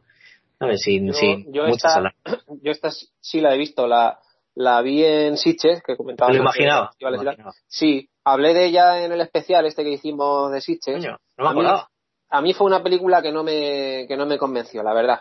Yo no. creo que en ningún momento entré, entré en el juego y yo creo que era porque no me la creía. No, para empezar, la relación del padre con la chica eh, no me la creí en ningún momento prácticamente desde el principio. Que ya es una bastante locura que haya una chica que se han sacado por ahí de una secta y que de repente el otro se enamore casi como de a primera vista y que, y que luego de repente la chica está totalmente reformada, no tiene aparentemente de cara al padre no tiene ningún trauma, está todo bien, la chica actúa perfectamente cuando se ha tirado toda la vida, casi como en la alegoría de la caverna, digamos, metida en una secta que debería de estar totalmente alienada y con un comportamiento mucho más diferente del que luego, obviamente en la película avanza por ahí, del que luego muestra.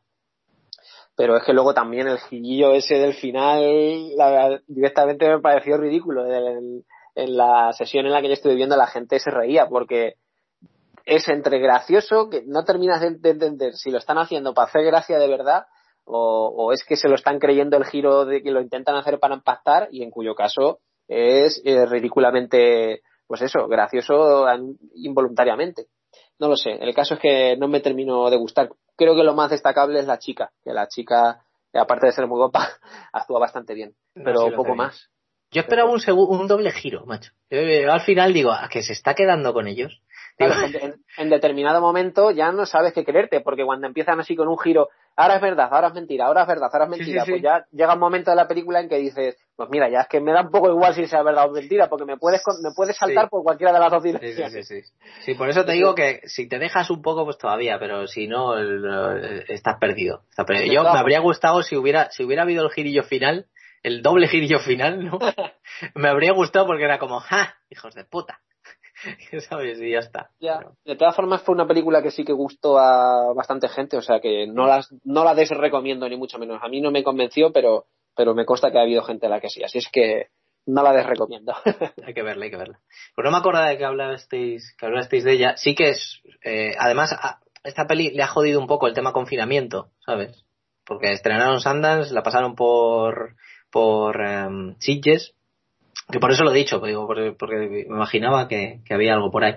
Y, y, le ha jodido bastante porque no han podido estrenarla casi en ningún lado, por lo visto. Pero, y la han, la han mandado directamente a, a online. Eh, ¿Qué más tengo? ¿Qué más tengo? Pues un par de cocinas más. Eh, a ver. Vivarium. Vivarium. Vamos a, vamos a ver Vivarium. A ver.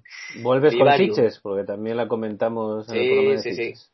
Y, y, esta además fue la que más me gustó en, en esta edición, o sea que sí, a ver qué vas me, a decir. Me interesa. No, me gustó, me gustó, me gustó. A ver, va de, va de lo digo así rápido, porque si ya la, la comentasteis y, y, no, no, yo, yo en mi memoria, bueno, de todas maneras ya del, del programa de Sitges ya hace un, ya hace un pico. Eh, nada, un par, un, un, iba a decir un matrimonio, pero creo que no estaban casados, una pareja que que se plantea la compra de su de, una casa, ¿no? Y van a una inmobiliaria donde va una gente, donde les recibe un agente de ventas que es maravilloso. la gente de ventas eh, parece un robot. Eh, y les acompaña a Yonder, que es una nueva urbanización donde todas las casas son iguales, ¿no? Y, y les muestra una vivienda unifamiliar, ¿no? Eh, y ahí les deja, desaparece el tío y se dan cuenta de que no pueden salir de allí básicamente, y pasan cosas. Entonces, eh, la peli, la peli me mola y la premisa me gusta. Eh, le fui perdiendo un pelín de interés eh, a medida que avanza, ¿sabes? Eh, y, quizá, a lo mejor no, no entendí del todo el, el final, pero me parece que la alargaron un poco de sobremanera. Eh, tiene un regustillo muy Twilight Zone, tiene un regustillo Black Mirroriano, ¿no? Está muy, está muy chulo. Eh, pero yo la habría hecho un pelín más corta. Pero aún así me parece una peli súper disfrutable. O sea, es, ya os digo que, de las cosas que he visto he intentado poner lo más reseñable y lo que más me gusta y, y está, hay que verla. Está, hay que verla. Me mola mogollón.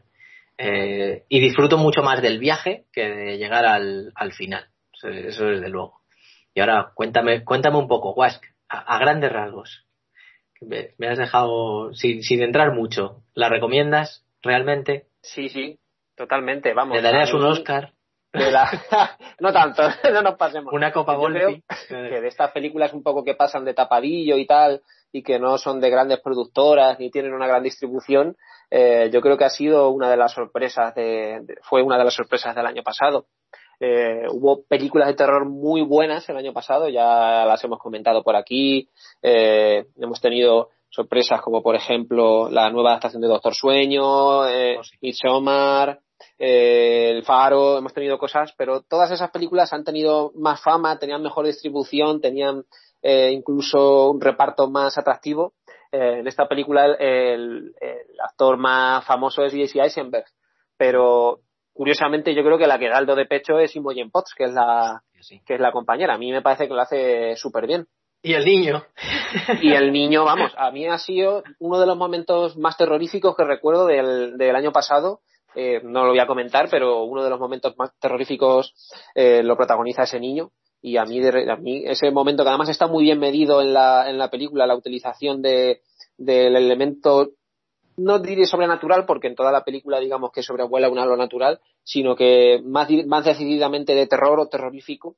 Eh, cuando la película gestiona y dosifica esos elementos, eh, hay un momento referido al niño que a mí me puso los pelos de punta y fue de los momentos que, que más me gustó de la película.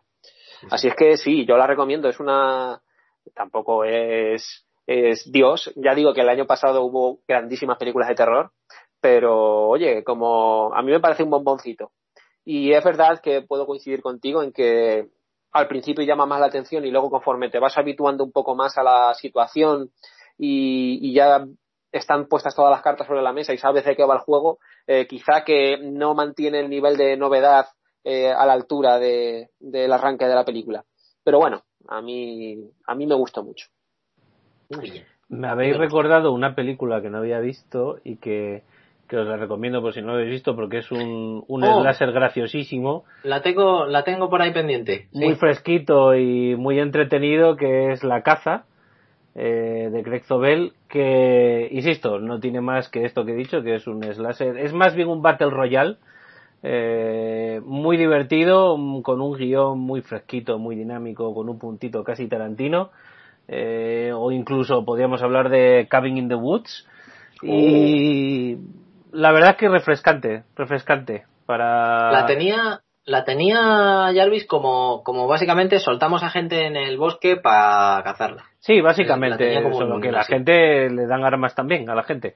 Entonces, bueno, eh, digamos que es una película muy buena para cuando tú estás en casa tranquilo y, y tu vecino da la puta cacerola por la ventana por la mañana y por la tarde y, y te jode. Pues, eh, O pues te pones resistiré, como a mí. Eh, pues también, también. O cosas peores que a mí últimamente estamos ya con los chichos, o sea que no te digo más.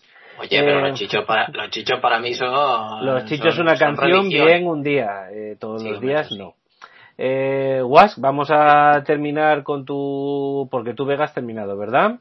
No, me queda una. Ah, pues Con una ya acabo. entonces. Sí, sí, soy, soy muy canso, soy muy canso, os lo prometo, ya acabo. Eh, y como hayan hablado también en el especial de Sitges, que seguro que sí, me va a dar algo, pero es que ya os digo que tengo mucha plancha, mucha plancha. Eh, Gretel y Hansel, dime que sí, que hablaste de ella también. No, de, no, de esa no, de esa no hablamos. Vale, bien. Gretel y Hansel, que es de, de Os, de Osgood Perkins, que me parece que es el mismo que hizo la de Soy la bonita criatura que vive en esta casa. Me parece, me parece. No me acuerdo. Eh, en esta peli sale Sofía Lilis de, de- joder, macho. Eh, de, de It, la muchacha de It. Eh, y es una versión que a mí me gusta mucho, es, es- es muy retorcida del, del cuento de Hansel y Gretel, ¿no? Eh, eh, me recuerda en ciertos momentos a la bruja de Eggers, eh, con muchas diferencias, ¿no? Pero ambientes plomizos, bosques, oscuridad, mucha oscuridad. De hecho, el, el uso de la luz mola mucho y está rodado con mucha habilidad, ¿no? Este juego de entre luz y sombras, pues le sumamos una fotografía maravillosa de, Galo Olivares. Eh, a ese punto, lo de, por, ese punto lo digo de, con respecto a la bruja de Eggers. Eh, tiene bruja también. Eh, y, y- y de verdad hay que, hay que acercarse a ella porque mola bastante. Mola bastante y hasta cierto punto terrorífica. Hay que pillarle el gustito. eh, sobre todo cuando avanza. Eh, pero te, te hiela la sangre en algunos momentos y, y ciertamente estéticamente es una, es una maravilla y la casa de la bruja es, es, es un diseñito muy chulo, muy muy chulo. Así que ya sabéis, Gretel y Hansel. Y ya está. Oye, eh, yo que te iba a decir antes cuando hablabas de temas de ciclismo, eh, por poner el toque aquí, Japo, eh, te has visto Andalucía no Natsu, ¿no? Pues creo que no. Pero Pues, mira, como tengo aquí esto para irme apuntando cosas. Ahí tienes una rareza. Hemos hablado, hemos hablado en el podcast. Sí, es una película del estudio Ghibli, eh, un anime del estudio Ghibli que va sobre la vuelta, la vuelta a España, sobre un corredor imaginario que se llama Pepe Beneghelli o una cosa así. Y, y es una, una cosa, una cosa rara, vamos. Es una peli del estudio Ghibli, eh, japonesa, sobre la vuelta ciclista España, en Andalucía. Míratela. No, vale. Pues mira, lo tengo aquí apuntado con sesión salvaje y con alguna cosa más. Vale, vale. Estupendo, estupendo. Bueno, pues Wask, rematamos tu listado de, de cosas que has visto. Pues sí, yo, tam- yo también me he apuntado eso de Andalucía, oye, que, que me, ha hecho, me ha hecho gracia. Bueno, si quieres voy un poco con el tema de las cuentas pendientes y aquí voy ya un poquillo más rápido porque yo creo que a la gente un poco le interesaban más las novedades y, y en cuanto a cuentas pendientes, bueno, he revisado algunas cosas, he, he vuelto a ver Capitán América eh, Primer Vengador, tengo intención de, como yo creo que nos ha podido pasar a muchos, de intentar volver a verme otra vez las pelis de, del MCU, pero la verdad es que me está costando cogerle carrerilla al asunto. Empecé por Capitán América, pero bueno, es que tengo tantas cosas que ver que al final me da pereza. Pero bueno, por lo menos sí reseñar que me ha gustado un poquillo más que la primera vez que la vi. Tampoco mucho más, no me parece de las más destacables, pero bueno, eh, está entretenida, dejémoslo, dejémoslo ahí. He podido revisar también Zodiac, que, oye, había visto eh, Mindhunter hacía poco y me quedé con el regustillo de probar, de seguir probando cosas de, de Fincher. Eh, he visto Zodiac, pero también he visto Millennium, que es así que la tenía sin ver. Zodiac, eh, como yo creía que iba a pasar, me ha, ganado enteros en, en una revisión. Eh, creo que es lo más parecido que ha hecho a su serie, a, a Mindhunter. Y Millennium, sin embargo, me ha defraudado un poco. Millennium, pero la versión... La suya, la de, la de Fincher. Ah, vale, la americana, vale, vale. Claro, ah, eh, la versión que hizo él con Daniel Craig y con Rooney Mara. Eh, a mí me ha decepcionado un poco, sinceramente. Me esperaba, pues eso, o una Zodiac o un Seven y la verdad es que me parece una historia bastante poco interesante en general. Creo que intenta ser esta típica historia en la cual se entremezclan tramas políticas con una trama criminal y luego hay intereses periodísticos, pero yo creo que no termina de cuajar del todo, no termina de estar del todo bien contada ni ser del todo de, estar del todo bien narrada y al final me interesa más por las formas, porque eso sí, ahí es puro Fincher, que por lo que me está contando. Así es que un poco, un poco una lástima. Ojo que esta película eh, me he sorprendido a mí mismo descubriendo que es del 2011. Ha pasado ya casi nueve años de esta película. ¿Cómo pasa el tiempo? poco después hizo esta de Perdida y a mí esa, por ejemplo, me interesó muchísimo más y creo que lo que cuenta está no solo mejor narrado, sino que es más interesante. Ay, Rosamund Pike. Rosamund Pike me pone, me quedaba la cuarentena con ella entera encerrado. Ojo que Rosamund Pike a mí no me ha vuelto a interesar nada más que ha hecho posteriormente. Yo también quería que esta actriz iba a despuntar ahí después de esa película y que iba a hacer a estar a tope, a tope, a tope y luego tampoco ha hecho, ha hecho mucha mierda, no, no ha triunfado y tal. Creo que está casada con un tío con pasta. La pava es licenciada en literatura inglesa y francesa. Se la ve así una mujer como muy pitimini y tal. Lo que pasa es que me encanta, a mí me parece muy buena actriz y, la verdad es que físicamente me parece muy atractiva y no es mi tipo, soy más de rubias y de morenas y de otro rollo, pero la verdad es que es una mujer que me encanta y esa película lo hace muy bien, pero bueno, pues pues no, pues, bueno, tiene cosas como si no es Furia de Titanes es Duelo de Titanes, que sale también con una armadura ahí, madre mía, de tu madre mía, amor hermoso.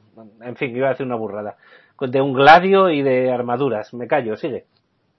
Y bueno, y otra cosa que he revisado, no sé si lo he, no, recuerdo si lo he dicho antes o no, pero he revisado El Señor de los Anillos, que tenía muchísimas ganas de, de volver a hacer una pequeña maratón, porque esa hay que cogerla con ganas, con tiempo, despacito, porque además tengo las versiones extendidas de las tres películas.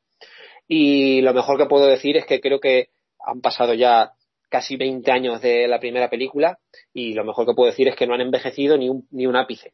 Eh, vemos películas de hace 20 años cuyos efectos especiales hoy en día dan asco, o incluso películas de tres o cuatro años después, y sin embargo, El Señor de los Anillos se mantiene a la perfección, el sentido de la aventura, el sentido de la fascinación, no la han perdido ni un ápice, y casi que diría que redescubriéndola a posteriori, viéndolas por enésima vez, eh, se mantienen casi igual de frescas que al principio, o diría que incluso más, precisamente por el mérito que tiene que no hayan perdido, porque ya digo, muchas de esas películas luego las ves y dices, bueno, era el empalme del momento, eh, ya se me baja un poco el asunto.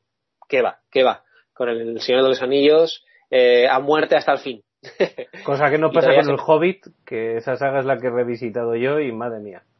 Uf, no, yo esa ya directamente, yo me he plantado ahí, sí, mi, mi, chica me dijo, me dijo que sí, que sí, porque ella no las ha visto, las del Hobbit y dice, ¿quieres que veamos el Hobbit ahora? Y dije yo, Uf, pues no, creo que me planto en, en el retorno del rey que se me quede el buen sabor de boca y no recuperar aquello. Eh, he visto algunas clásicas, como por ejemplo El Malvado Zaroff, aprovechando que había visto la de Most Dangerous Game, me vi El Malvado Zaroff. Vi Instinto Básico, que no la había visto, y, y me ha gustado, aunque tampoco ha sido una cosa maravillosísima.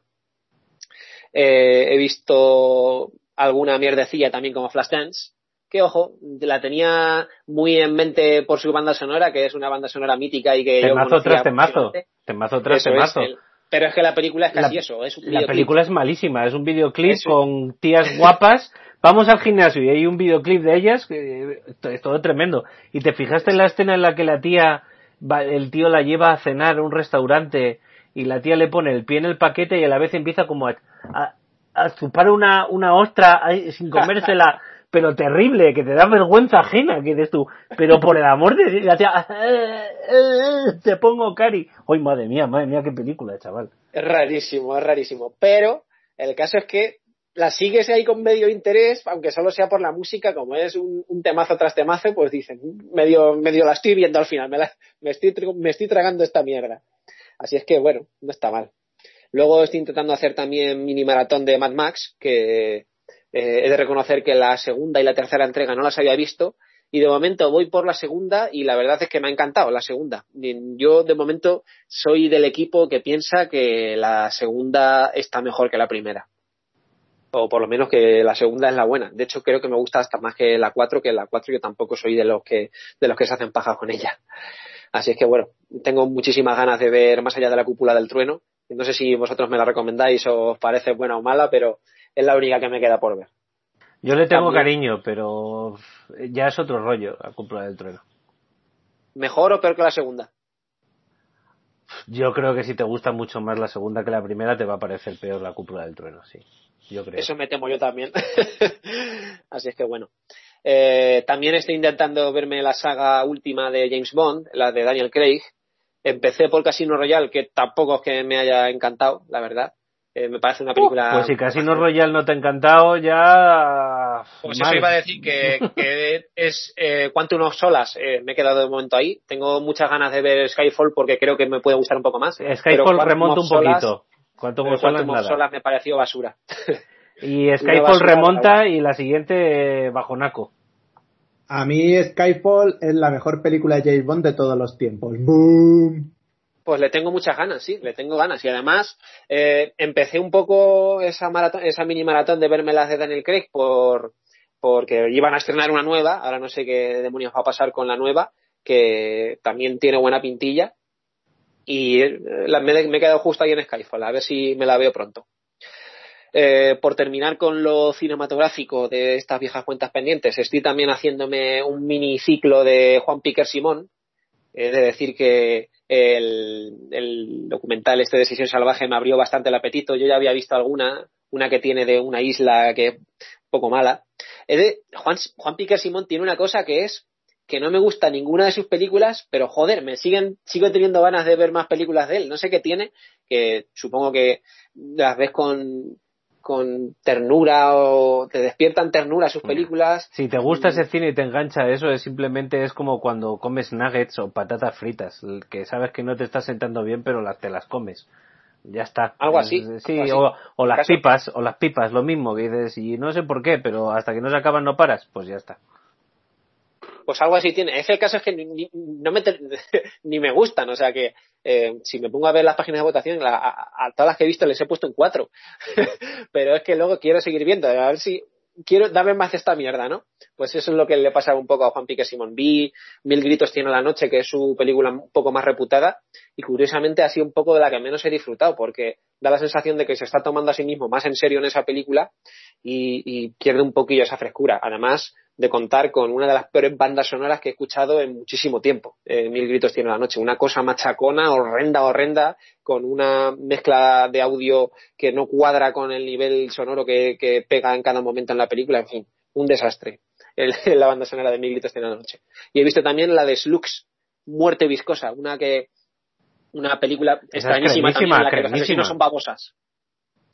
Eh, eh, creo que el, el- el principal problema que tiene es su principal atractivo. Su principal atractivo es que el asesino son babosas. El principal problema que tiene es que el asesino es una babosa. O sea que, eh, y cuando digo una babosa, no es que sea una babosa gigante ni como de blob o algo así, no, es que es un- son putas babosas con su lentitud y con su Pero es que problema para intentar crear situaciones creíbles de muertes por babosa. Pero es que te pillan cuando estás relajado en la bañera, En la cama, claro, tío, es que son cucas. Claro, de repente eh, está una pareja follando y de repente se llena el suelo de babosas y, lo, claro, obviamente se caen al suelo y mueren por las babosas porque son tan estúpidos que, que no pueden mantenerse en la cama sin que se en fin. Es un despropósito, pero la verdad es que es un despropósito que, hay que verlo. Y tengo ahí un poco pendiente por ver también la grieta que, que quiero ver ahí a nuestro pocholo eh, muriendo, que ya es un, casi un meme en la, en la grieta. Así es que tengo ganas de verla. Y bueno, hasta, ahí un poco las cuentas pendientes de, cinematográficas. Lo único ya que me queda por decir en cuentas pendientes, y con esto cierro, me quedaría un último bloque, si queréis, de lo que estoy viendo ahora mismo, que también me lo puedo ventilar rápido. Eh, eh, hablar de libros, que por suerte ahora durante el confinamiento también he tenido tiempo de hacer una cosa que apenas tengo suelo tener tiempo de hacer, que es leer. O, o bueno, miento. Sí tengo tiempo, pero el poco tiempo del que dispongo al final que es un poco un tiempo que yo del, que yo siempre pienso que es poco productivo porque no tengo la mente despierta, lo dedico a otras cosas. Entonces al final nunca leo. Y ahora que estamos más despiertos, pues me dediqué a terminarme por fin el programa de los tres cuerpos. Ya tengo muchas ganas de empezar con el segundo volumen. Lo recomiendo, lo recomiendo muchísimo. Es una ciencia ficción eh, muy ágil, que se lee con la misma facilidad con la que se leen los bestsellers, pero sin pero sin esa intrascendencia, todo lo contrario, creo que llama la atención por, por crear conceptos eh, frescos que parecía que, que no llevaban a ningún, que no llevaban a ningún lado, digo, en otra época, y aquí están perfectamente conjugados con la historia. Hay momentos de melancolía, momentos de alinearte con, contra la raza humana, momentos en los que te alineas con la raza humana, eh, transita por, por terrenos que a mí me han interesado bastante. El, segundo, el segundo te va a gustar más. Sí. Sí, por el pues, segundo la temática se desarrolla de una manera diferente, el libro empieza a tomar otras proporciones y, y si bien el primero no deja de enganchar y de gustar, a mí considero que el segundo es el, libro en el que la gente se acaba, se acaba enganchando. Eh, eh, a mí me, ya te, ya, te, ya te lo comenté en su momento que a mí me estaba gustando mucho también. Eh, voy un poco, un poco más avanzado que tú, eso es cierto. Em, por ponerle una tacha a día de hoy a la trilogía, quedándome un libro por leer, por ponerle una tacha es que, eh, y que no es una tacha en sí, eh, es que bueno, mucha, mucho libro actual, no solo de ciencia ficción, sino de muchas otras temáticas, tiene una amplia gama y este más por, por lo difícil, amplio y complejo de su argumento y, de su desarrollo, eh, una gran cantidad de personajes. Y si es cierto que bueno no estamos tan acostumbrados con a, los nombres asiáticos como a los occidentales. Y hay momentos en los que a mí es una opinión personal me cuesta un poquito enfocar de quién coño estamos hablando.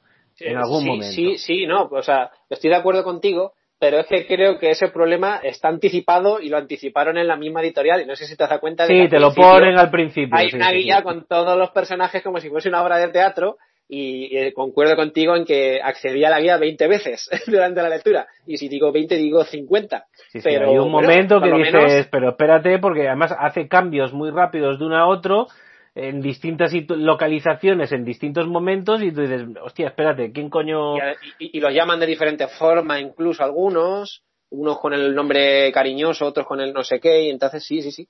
Pero he de decir que, la, que está bien solventado por parte de la editorial, poniéndote al principio la pequeña guía esa, que hace que te pierdas menos.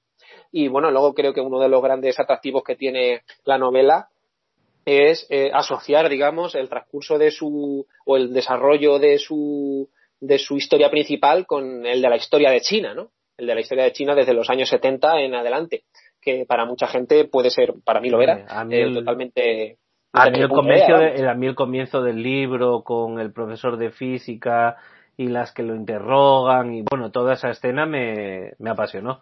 Me apasionó está súper bien y luego además que tiene un, tiene un una continuidad en el sentido de que esos hechos digamos eh, marcan eh, el, carácter de un personaje crucial y explican mucho de lo que pasa después de su, su desapego por la humanidad su en fin eh, no quiero decir mucho pero creo que tiene todo el sentido y que está muy bien enmarcado lo que se nos cuenta aprovechando un poco eso, la historia reciente de China o la historia ya no tan reciente eh, con, con el elemento eh, de ciencia ficción que se desarrolla después. Así es que para mí una de, un descubrimiento magnífico y una de las grandes sagas de ciencia ficción.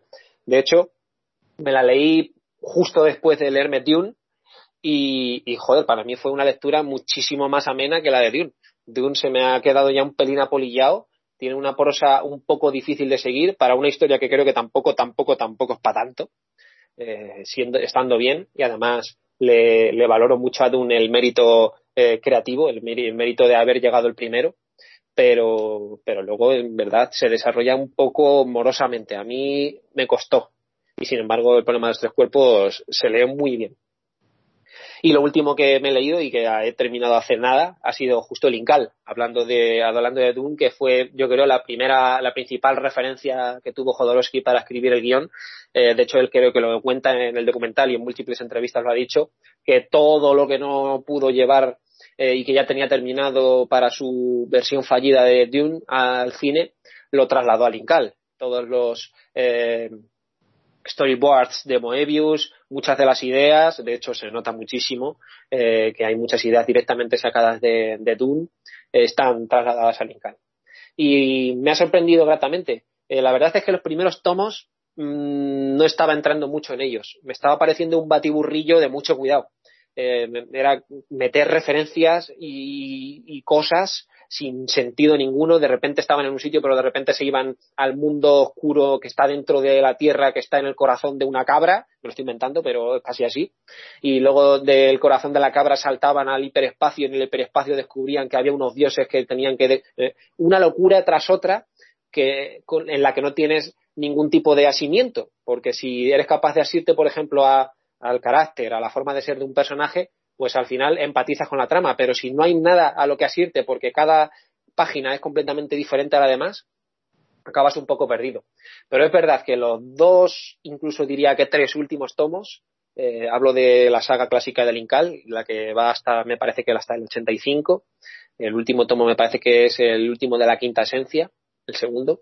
Eh, los dos, tres últimos, eh, creo que Mm, encajan muy bien, cierran muy bien, eh, incluso mm, concretan mucho más la trama, eh, te hacen personificar o personifican mucho mejor el personaje de John Difful, que es el protagonista, y te hace seguirlo con bastante más atención y con bastante más interés. Y yo creo que el cierre es genial. A mí me ha gustado mucho. Al final la valoro como una obra de, típicamente posmoderna, de pastiche de 20 millones de referencias, está por ahí 2001 claramente, pero por supuesto está Dune, hay muchísimas referencias a la ciencia ficción también que se hacía en su momento en los años 80 en Francia, en los años 70, hay, hay cosas por ahí de Planeta Salvaje, hay un poco de todo ese pastiche es típicamente postmoderno y, y, se marca claramente, es hija de su tiempo, Linkal. Ahora tengo muchas ganas de leerme otro, algunos otros de los tomos que hay por ahí de antes del Linkal, después del Linkal, incluso no sé si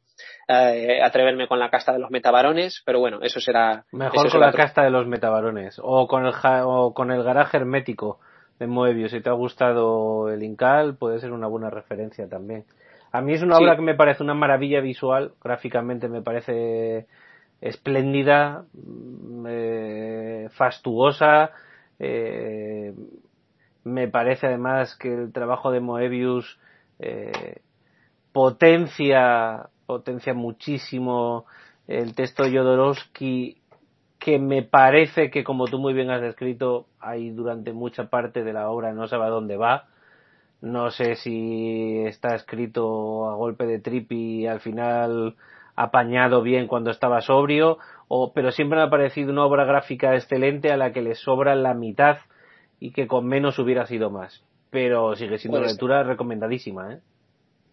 Y luego lo que dice que visualmente el dibujo de Moebius a mí me parece excelente. Yo tampoco soy un gran fan de los cómics ni, ni he seguido mucho la trayectoria de, Moebius, pero a mí este me ha encantado. Eh, visualmente tiene una creatividad desbordante. Es casi que lo que más he valorado del cómic, la, increíble creatividad que tiene, cómo es capaz de, crear distintos planos, eh, una visión casi cinematográfica. Muchas de las cosas serían prácticamente imposibles de llevar al cine y su, y su visión desborda la netamente cinematográfica.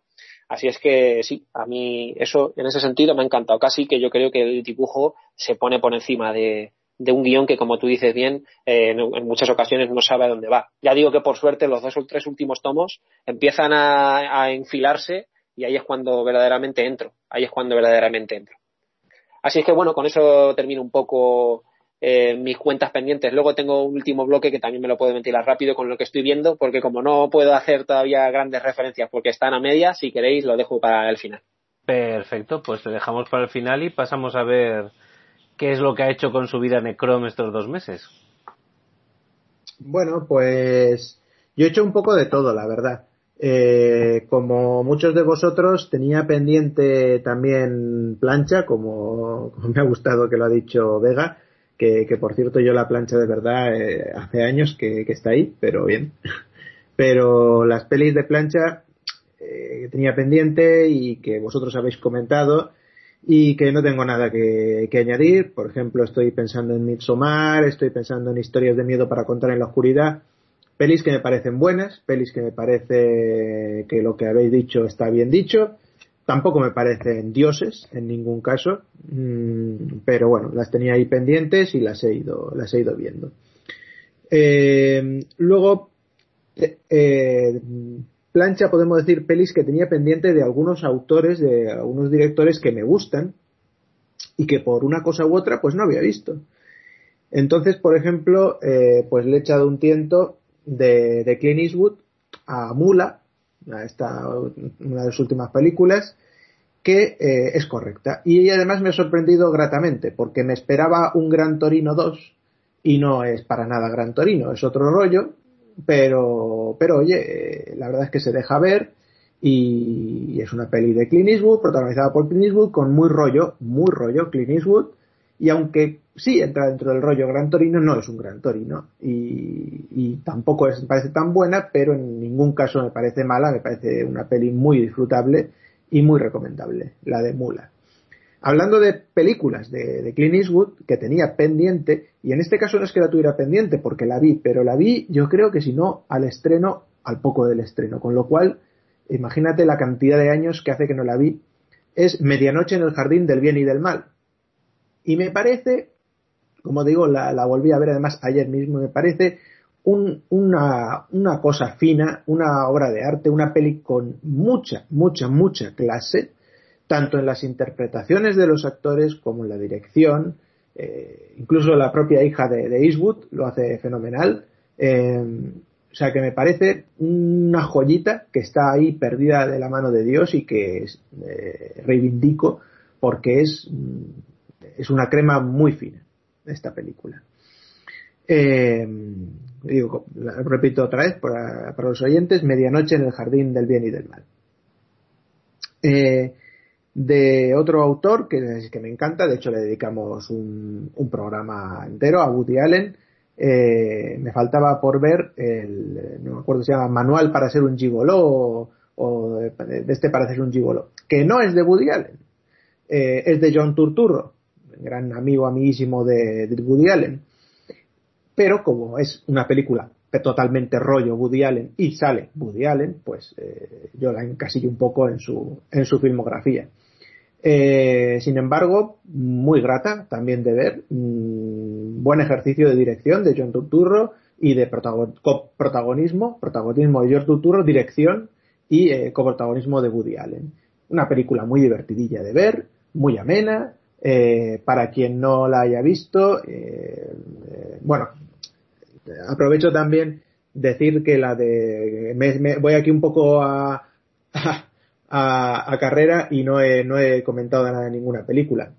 Decir muy brevemente, la de Mula. ¿De qué va Mula? De, de un anciano de pueblo del, del, del sur del, del campo profundo de Estados Unidos que descubre que llevando droga de aquí para allá en su furgoneta Chachipiruli, pues se puede sacar unos cuartos y entre otras cosas, pues reavivar el, el, bar para bailes del salón que tenían ahí los abueletes del pueblo y, restregar cebolleta, pues, por ejemplo, ¿no?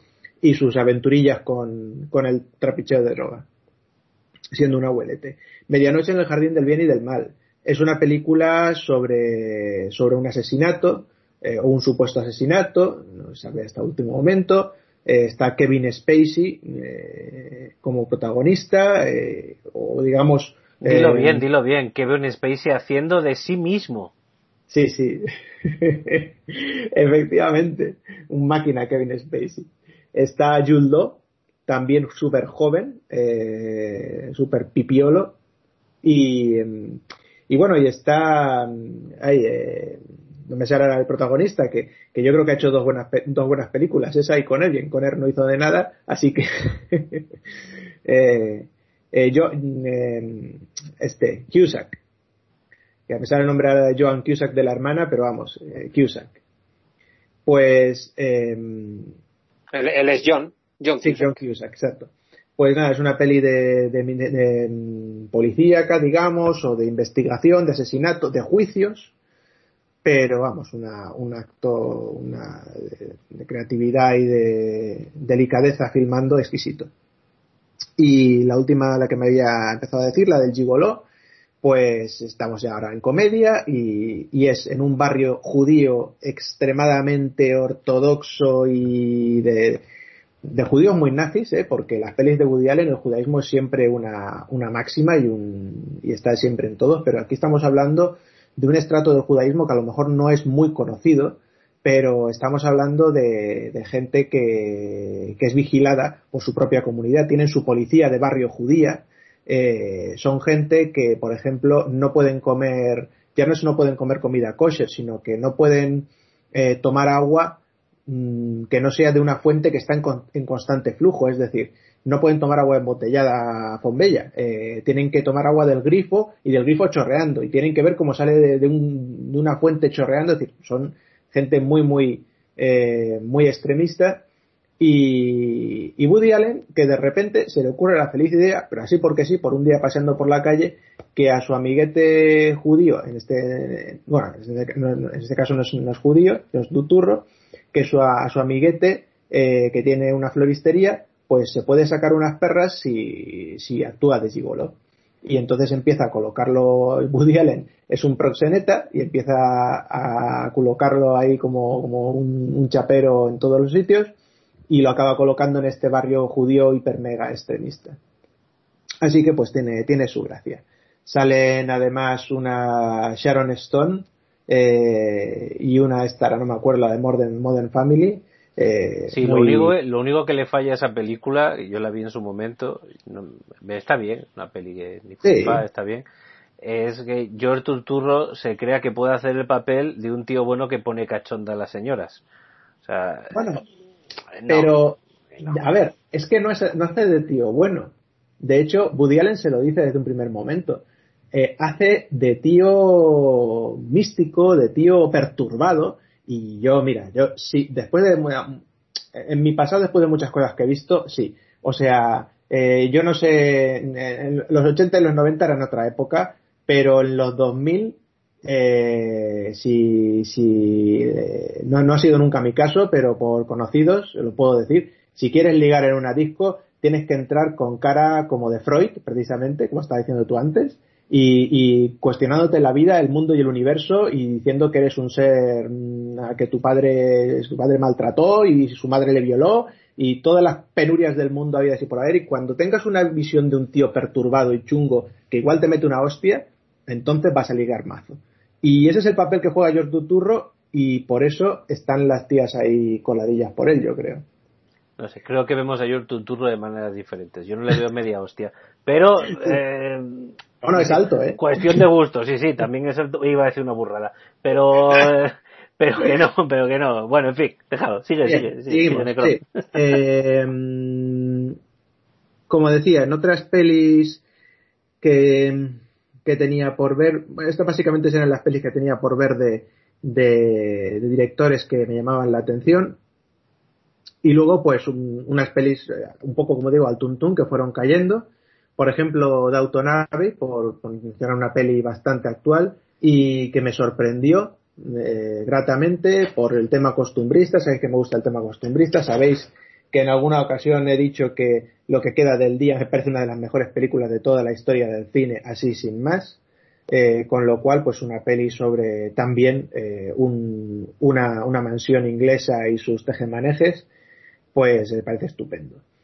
No hace falta ver la serie, quien la haya visto pues la va a disfrutar mejor, pero no hace falta en absoluto ver la serie porque básicamente es una peli costumbrista de una gran mansión inglesa con una familia inglesa adinerada, pero de un estrato social un poco más inferior que otras familias inglesas, a la cual le anuncian que los reyes de Inglaterra van a hacer una visita y quedarse a dormir una noche en su casa en un, en un paseillo que van a hacer por otras mansiones. Con lo cual, pues, todas las, las cosas que, que, empiezan a desenvolverse en la mansión eh, previa a la visita y durante la visita. Por cierto, Necron, ¿sabes de quién es esa mansión, no? Eh, pues creo, eh, vi un documental y creo que sí, que vi de quién era, pero... Es de los Carnavon, de, de los que sufragaron la, el descubrimiento de, Tutan, de la tumba de Tutankamón. Ah, pues no lo sé, pero, pero en un documental, no sé si es de, de una serie que me encanta, que es, eh, eh, bueno, yo le llamo La Guía Brazzo, pero en realidad es tiene varias series en Tren por el viejo continente, en Tren por el nuevo continente, en Tren por Australia, que es de un personaje que se llama Michael Potrillo, que viaja con guías decimonónicas por, por países. La mejor es la de, la de Europa, en Tren por el viejo continente, y vea con la guía Brazzo, que de hecho la, me la compré y la tengo aquí, es una guía decimonónica de ferrocarril. Pues creo que en uno de esos programas sale y sale el Pues actual. es el castillo de los Carnavon y está Sí. construido, bueno, me vas a matar ahora, no me sale el puñetero nombre, por no hacerlo más largo y no esperar, es el del mismo arquitecto que el, que el Parlamento de Londres, eh, a las sí. mismas fechas aproximadamente. Pues genial. Pues como digo, es una película que, que, que, oye, que es un gustillo verla. Os vais a quedar como un gusto de boca y, y está muy bien. Eh, como digo, al tuntún, y tan al tuntún como, por ejemplo, Infierno bajo el agua. Infierno bajo el agua, atención. Eh, llega una tromba de agua mm, en plan, no, no tsunami, pero sí, porque se rompe un dique y sale un tsunami también, etcétera. Y aparecen caimanes gigantes que se comen a la gente. A ver, todo esto aparece porque hay un caimán, es una zona de estas sureñas de Estados Unidos, los manglares, etcétera, y hay un caimán en el sótano de una casa. Vale, ok. Bueno, resulta que el caimán son dos porque, claro, son la parejita, estaban ahí haciendo sus guarrerinas españolas. Vale, ok. Pero es que luego resulta que hay 200 mil millones de caimanes por todos los lados. Y que cuando metes un pie en el agua, los caimanes te, te sablan. Cosa además muy graciosa porque había otra peli también de cocodrilos asesinos muy, muy famosilla de hace unos años que, que no me, creo que era el territorio de la ¿Mandíbulas? bestia. No, no, no, esa es más, más antigua, no. Es, esta es más nueva, se llama El territorio de la bestia. Estas que es en muy- Australia, que se quedan en un barco varados. Eh, Sí, sí, sí, sí, esa. sí. Está muy bien la peli, pero peca de lo mismo que le peca esta peli, que es como, eh, a ver, si estás en el agua, el cocodrilo o el caimán te sabla. Pero si sales a un islote, no. Y es como, a ver, eh, que el cocodrilo o el caimán en, en carreras cortas pueden llegar a 30 kilómetros por hora. O sea, mm, que pueden caminar, que pueden respirar aire, que es que no, no es un tiburón. O sea, es que entonces pecan de eso, ¿no? De, te subes ahí a una silla y ya el caimán no te hace nada. Bueno, pues eh, quitando de es una peli de monstruos asesinos acuáticos, que de hecho antes ha mencionado Was la grieta. eh, te emplazo, Huasca, que veas nuestro programa de eh, uno de nuestros primeros programas de pelis de monstruos asesinos marinos, eh, donde hablamos ligeramente de esa peli. Y, y Pero este- hablamos de la misma, hablamos de la, de la española Sí, sí, de la la de. Simón. Sí, sí, sí, sí, porque esa peli de, ese programa es solo de monstruos marinos asesinos. O sea que, Tomo nota, tomo nota. Es un programa Ah, doble y- sesión, monstruos marinos y luego tiburón. Y la de, efectivamente. la de Infierno sí. bajo el agua yo la vi en el cine y me gustó, ¿eh? Que a mí, a empezar el director me gusta. Y luego el género no es que sea de mis favoritos, pero oye, a mí me parece que está narrada con pulso y te mantiene entretenido, en tensión, tiene incluso algún algún detalle visual interesante, o sea que yo creo que es una película buena, vamos. Mm, No, a mí el género me triunfa mucho y la película está bien y me gustó para pasar el rato. Pero no le vi ningún punto original. Yo, en mi opinión, que a mí del género también me gusta y yo la he visto, es que, vale, eh, cumple dentro de lo que es los cánones del, del estilo y del tipo el, el, ser entretenida y estar pues bueno el montaje no está mal es dinámico eh, en fin cumple cumple. Eh, qué pasa que eh, Necron dice que no tiene nada original. Yo lo voy a decir al revés cae en todos los tópicos del género. En todos. Por Dios o sea, está el típico policía el amigo del no sé qué está los que intentan robar o sea están todos los tópicos todos están juntos ahí. No Mm, por eso no me acabo de triunfar. Bueno, pero tampoco te puedes esperar otra cosa. Quiero decir, yo cuando fui al cine sabía lo que iba, que iba a ver una película ligerita de verano, porque además era de estas películas que se estrenan en verano eh, con la fresca, y, además que justo es eso, es refrescante. Y creo que está bien, bien traído, por ejemplo, el trauma este infantil que tiene con lo de nadar y tal, y luego ella es una nadadora experta. Creo que está bien construido el personaje principal, la chica además lo hace bien eh, es convincente. En general, creo que es una película, efectivamente, concuerdo con vosotros en que no es la hostia, pero es una película solvente. Oye, a mí me sorprendió positivamente. No, a ver, está muy bien y para pasar el rato está bien. Pero mira, esta película salió más o menos al mismo tiempo que a 47 metros 2. Te lo voy a resumir muy, muy rápido. Eh, esta película, como película, está mucho mejor hecha, pero es lo que he dicho Jarvis. Es un tópico tras otro. 47 metros 2 es una mierda de película para ver culos de adolescentes, pero es que el concepto no puede ser más original. O sea, unas ruinas mayas en medio de Estados Unidos y con tiburones ciegos gigantes en... De agua salada. Sí, sí. o sea, es, es, tremendo. Entonces, bueno, pero vamos. Eh, dentro de, de este popurrí, pues fíjate, voy a ir de un bando a otro. Miguel Strogoff del 56. Pues así, sin más. Eh, la verdad es que Miguel Strogoff me parece, mm, sin, lugar a dudas, la mejor aventura de Julio Verne. No quiero decir el mejor libro, no quiero decir la mejor apuesta, ni la mejor eh, visión futura de Julio Verne. No, quiero decir la mejor. Miguel Strogoff me parece que es una historia de, tanta aventura, de tanto rock and roll, como dice Vega, que, que la puedes hacer con ella oro. Y hicieron mierda. O sea, las versiones que hay. Fíjate que yo creo que la mejor versión de Miguel Strogoff son unos dibujos animados super petosos franceses de, los 90, eh, que yo los veía, pero es que las películas no. no. Y, no había visto esta tan clásica y digo, voy a ver la clásica. Pues oye, pues una película de estas épicas antiguas y que tienes que darles el valor de, de la escenificación, de hacer las cosas sin efectos especiales, de tirarse a un río con rápidos, de, mm, de mm, una estepa, es decir, el caballo, lo que tú quieras, pero, mm, o sea, las actuaciones dejan que desear, los planos, que te voy a decir, la música es totalmente irrisoria, porque cuando tiene que ser una escena dramática parece una película de Benny Hill, eh, y, el protagonista, que es Miguel Strogoff, Está interpretado además en esta película y en otra que se llama El triunfo de Strogoff por eh, Kurt Jürgens, que es un actor del momento guapete, pero es que el tío tiene como, yo que sé, como 50.000 años y, al empezar la película dice, soy Miguel Strogoff, tengo 38, y tú dices 38 en cada pata, cabrón. o sea, es que va de, de, oficial, de oficial joven, de, correo del zar de Rusia, y además dice, a ver, que, que, eres el correo del zar, que te tienes que hacer la maratón de Boston tres veces. Mm, pues, y, sin embargo, el, protagonista, si alguna vez lo veis, está, estamos, este, está que tiene que ir al baño por la próstata cada dos por tres, porque es que es, un viejales. O sea, entonces, nada, nada, pasad de ella, o sea, pasad de, casi mejor os veis los dibujos animados. Eh, y de tan, fíjate, de tan para arriba para abajo, como pues del 56 Miguel Strogoff, pues Rambo Last Blood. Eh, pues, ¿qué, voy a decir? Si os gustan las pelis de cómo ven machacar a proxenetas y camellos y drogadictos, pues, pues bien.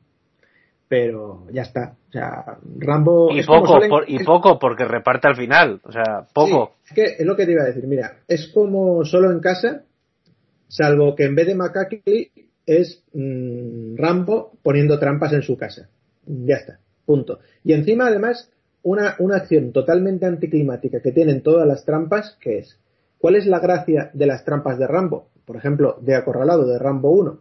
Pues que tú vas por ahí y se te clavan 200.000 pinchos de madera y el tío te deja ahí agonizando y ahí te apañes. Pero en esta peli eh, pone las trampas y en cuanto los malos caen en las trampas, él aparece por detrás y le vuela la cabeza con una escopeta. Y tú dices, pero, pero ¿qué sentido tiene? Déjale ahí agonizando. Eh, o sea que, no, muy mal. O sea, para ver carnicería y, ya está. Eh, de, carnicería a carnicería y tiro porque me toca, venganza bajo cero. Pues lo mismo, si queréis ver a Liam Neeson repartiendo panoja y matando a gente, pues bien. Pero es una película mm, que me ha parecido mala directamente. O sea, al mismo nivel que Rambo Last Blood. Se las da de comedieta, eh, pero el rollo indio, o sea, una peli muy mala. No, nada salvable. Y, parece ser que no voy a salvar nada. Y de hecho, una última peli que quería comentar, eh, una penúltima peli que quería comentar, que es eh, que he visto, le he comentado con los Eternios micrófono en off por nuestros chats, y esto es para amantes del, del, género muy, muy underground. Amon el Destructor. O sea, una peli de sci-fi que tú puedes ver el título por ahí y decir, hostia, Amon el Destructor, una peli sobre un dios egipcio, Amon, y que va destruyendo por ahí a la peña. Te imaginas ahí un Anubis arrasando Los Ángeles o algo así. Encima el protagonista es Casper Van Dien, o sea que ya te imaginas diciendo recios de rico, eh, uníos. Pues, mm, pues no, porque el, título original de la peli es los, los Caídos o The Fallen Ones. Y es que realmente la peli es una peli que va sobre mitos judíos de los, de los ángeles caídos y de los gigantes que encendraron, de los Nefilim, y que están por ahí los egipcios de, de, refilón. Eh, y, la peli se llama Amón el Destructor porque Amón es uno de estos ángeles caídos que va por ahí con sus poderes mágicos. Es una peli es una peli que os recomiendo que veáis sobre todo los primeros 10 minutos para reíros a mandíbula batiente porque es, es de un nivel cutrismo que incluso en las pelis de sci-fi es difícil encontrar. Así que ahí tenéis eh, Amon el Destructor para, para echaros unas risas. Como decía, parece que no salvo muchas cosas, aunque muchas sí que he dicho que están muy bien. Eh, pero quería comentar una última película que he visto que sí que mm, la vi también de, rebote y me gustó mucho, que se llama Stan eh, and Ollie, eh, El gordo y el flaco, titulada aquí, es una peli de 2008 y, y, efectivamente es una película que va sobre una biografía de los personajes del gordo y el flaco. La época de oro de ellos, de las millones de películas y series, etcétera, la pasan muy por encima y se centra sobre todo en el final el de la vida de este, de este dúo cómico.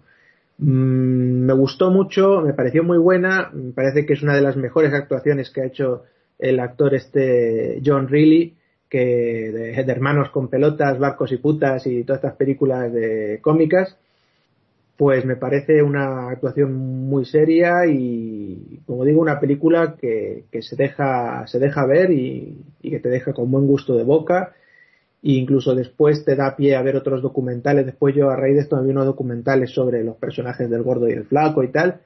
Y oye, pues muy chulo, muy interesante y, y que realmente a quien le gusten estas películas es un rollo muy inglés, mm, bastante lenta la película, pero al que le guste este rollo de cine inglés es muy recomendable.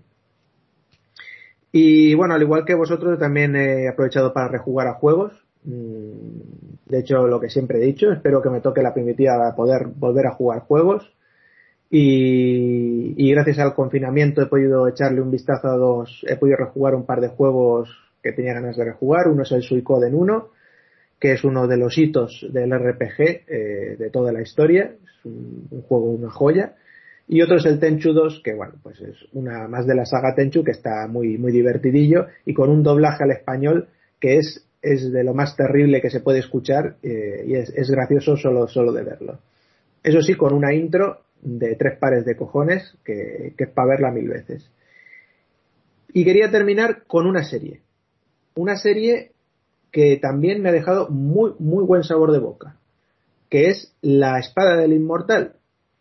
Eh, atención, La Espada del Inmortal, la nueva, una serie que se ha estrenado el año, el año pasado y que está ahora de nuevas, nuevas en Amazon Prime. ¿Por qué digo esto? La Espada del Inmortal es un manga de Hiroaki Samura muy, muy, muy bueno y sobre todo con una factura de dibujo excepcional.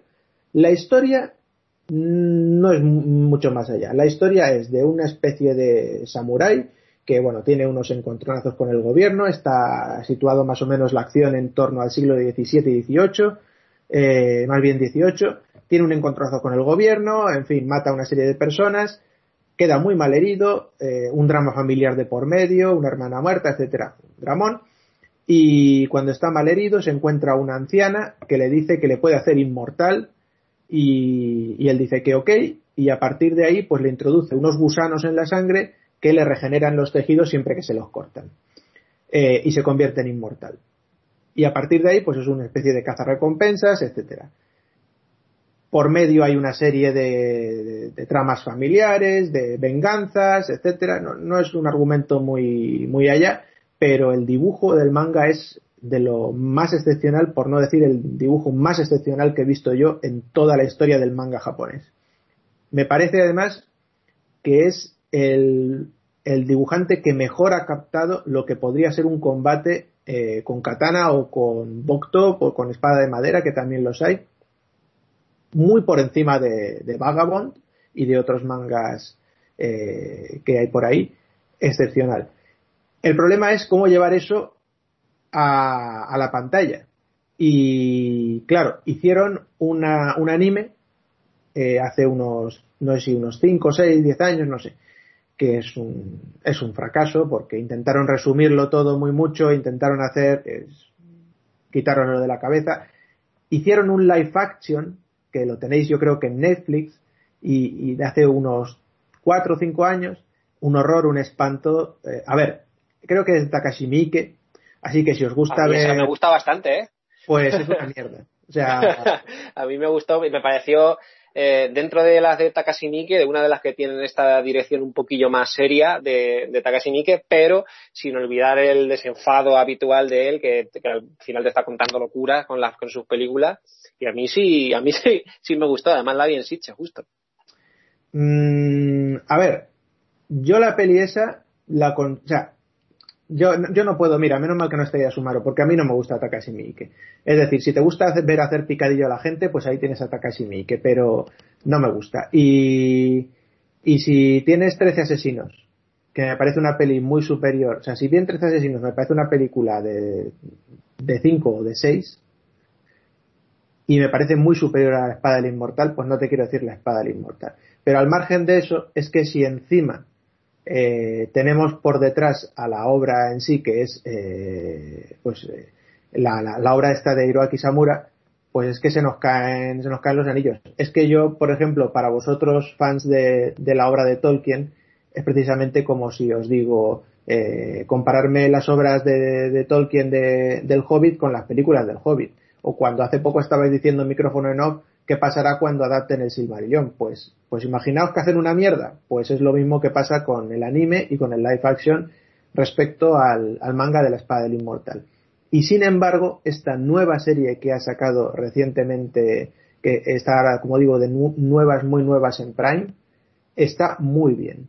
Y tiene unos toques artísticos bastante buenos que no llegan a emular al manga, pero, pero se acercan mucho y además no llega al nivel de perturbación del manga, pero, pero se atreve bastantes cosas. Y por eso, antes de cada capítulo hay un buen aviso bien en grande que dice que esta serie, además de violencia y tal, tiene cosas que pueden herir la sensibilidad de, etcétera. Porque hay mm, temas de, mm, relacionados con pedofilia o con violaciones, etcétera, etcétera. Hay, hay mucha tralla porque Hiroaki Samura es un tío muy tarado eh, y, el que lo quiera comprobar que se lea el manga a los carruajes de, Bradley donde bueno pues eh, el tío se ensaña con o sea el, manga básicamente es eh, cojo a una, a una chica la, la meto ahí y todas las cosas que me puedo inventar para cómo torturar y, violar y, volver a torturar a la, a la chica esta. Eh, mutilaciones, amputaciones, todos los horripilancias que os podáis imaginar, pues eh, las tiene en la mente el, señor este. Eh, para mí que el, mangaka este podría perfectamente escribir un guion de Hellraiser y, se quedaría corto. Pues la, la, serie esta de la espada del inmortal os la recomiendo mucho si os gusta el manga y, y si queréis ver un anime de samuráis sangriento, eso sí, muy sangriento, mm, muy actual. Y ahí me quedo. Bueno, pues rematamos con amputaciones y violaciones. Eh, Was, ¿nos dejas con un sabor de boca un poco más light? Sí, yo creo que, bueno, un poquito de todo, porque ya sabéis también de qué pie cogeo yo, pero, pero bueno, ya termino un poco con lo que estoy viendo ahora mismo, el Work in Progress. Estoy metido de lleno, para empezar, en tres series, que precisamente por estarlas llevando a la vez, pues voy más lento. Al final no las termino porque un día me veo un capítulo de una, otro de otra y al final voy lentillo. Me estoy viendo por fin Cristal Oscuro, que ya creo que hablasteis de, ella eh, en, algún episodio, no recuerdo ahora mismo en cuál, y que, y que a todos os gustó y efectivamente a mí me está pareciendo directamente la mejor serie de Netflix. O sea, el nivel de creatividad al que llega por, para empezar, creo que supera a la película original. Eh, empatizo mucho más con los personajes, con la trama. Sí que creo que en los últimos episodios estoy en torno al episodio 6. Creo que le estoy viendo demasiados retazos de Juego de Tronos y creo que no es necesario apegarse tanto a, a, ese referente, porque al final creo que eso es tirar a lo fácil. Y, y cuando la serie es más creativa es cuando más me gusta pero por ejemplo en uno de los últimos episodios que he visto hay también un juicio así muy similar que me recuerda a la escena en la que en la que Tyrion pide el juicio por combate y tal. En fin pero en general me está encantando. También estoy viendo una serie nueva que acaba de salir hace poco que se llama The Midnight, The Midnight Gospel. No sé si la conocéis pero es la última serie del creador de Hora de Aventuras. Eh, está en Netflix eh, tiene un trazo y un dibujo bastante reconocibles, es similar al de Hora de Aventuras, pero un tono bastante o decididamente adulto. Eh, Hora de Aventuras eh, estaba ahí entre esas dos aguas, ¿no? Es una serie así tipo, yo la defino, de estas de, de joven, ¿no? Que la pueden ver los niños, pero también lo pueden ver los adultos. De Midnight Gospel es decididamente adulta. Y por otro lado también es una puta locura o sea, esta es una serie que, con una estructura muy clara. Eh, el protagonista es una especie de podcaster interestelar que se dedica a hacer entrevistas con gente que vive en otras galaxias. Eh, viaja por el hiperespacio eh, consiguiendo un avatar, cada capítulo digamos que adquiere una forma diferente y llega a un planeta en el cual se va a entrevistar con algún tipo de personalidad que, que habita en ese planeta. la serie consiste en una entrevista sobre temas absolutamente sesudos y completamente gafapastiles, o sea, a lo mejor sobre el sentido de la vida o sobre eh, diferentes cosas así súper profundas, 100% filosófico, mientras que de fondo están ocurriendo unas locuras 100% eh, que te distraen al 100%. Es decir, eh, un compañero mío que tengo me comentaba de que no se había enterado de nada, porque o te, o te fijas en, lo, en aquello de lo que están hablando que no tiene nada que ver con la acción, o te fijas en la acción eh, directamente la serie te narra dos historias paralelas, una mediante el lenguaje visual y otra mediante el diálogo. Y, esa estructura creo que le sienta bien y por otro lado le sienta mal, porque es verdad que es un poquillo difícil de seguir en ocasiones y sobre todo creo que es difícil eh, sentir algún tipo de hilazón emocional hacia lo que te está narrando. Pero por otro lado, creativamente es de lo más desbordante que he visto en muchísimo tiempo. Así es que apuntaosla que a los que os gustó Hora de Aventuras, esto es un, un must. Creo que, tenéis que echarle un vistazo. Eso sí, eh, si no os gustó el primer episodio, no sigáis, porque son todos los episodios iguales. Eh, y por último, también estoy viendo Sense 8, la serie de las Wachowski. Esto también era un poquillo cuenta pendiente, eh, tenía ganas de echar un vistazo, pero no encontraba el momento y me dije, pues mira, ahora nunca. ahora que me veo con un poco más de tiempo, o me la veo ahora, o es que no le voy a echar un ojo nunca.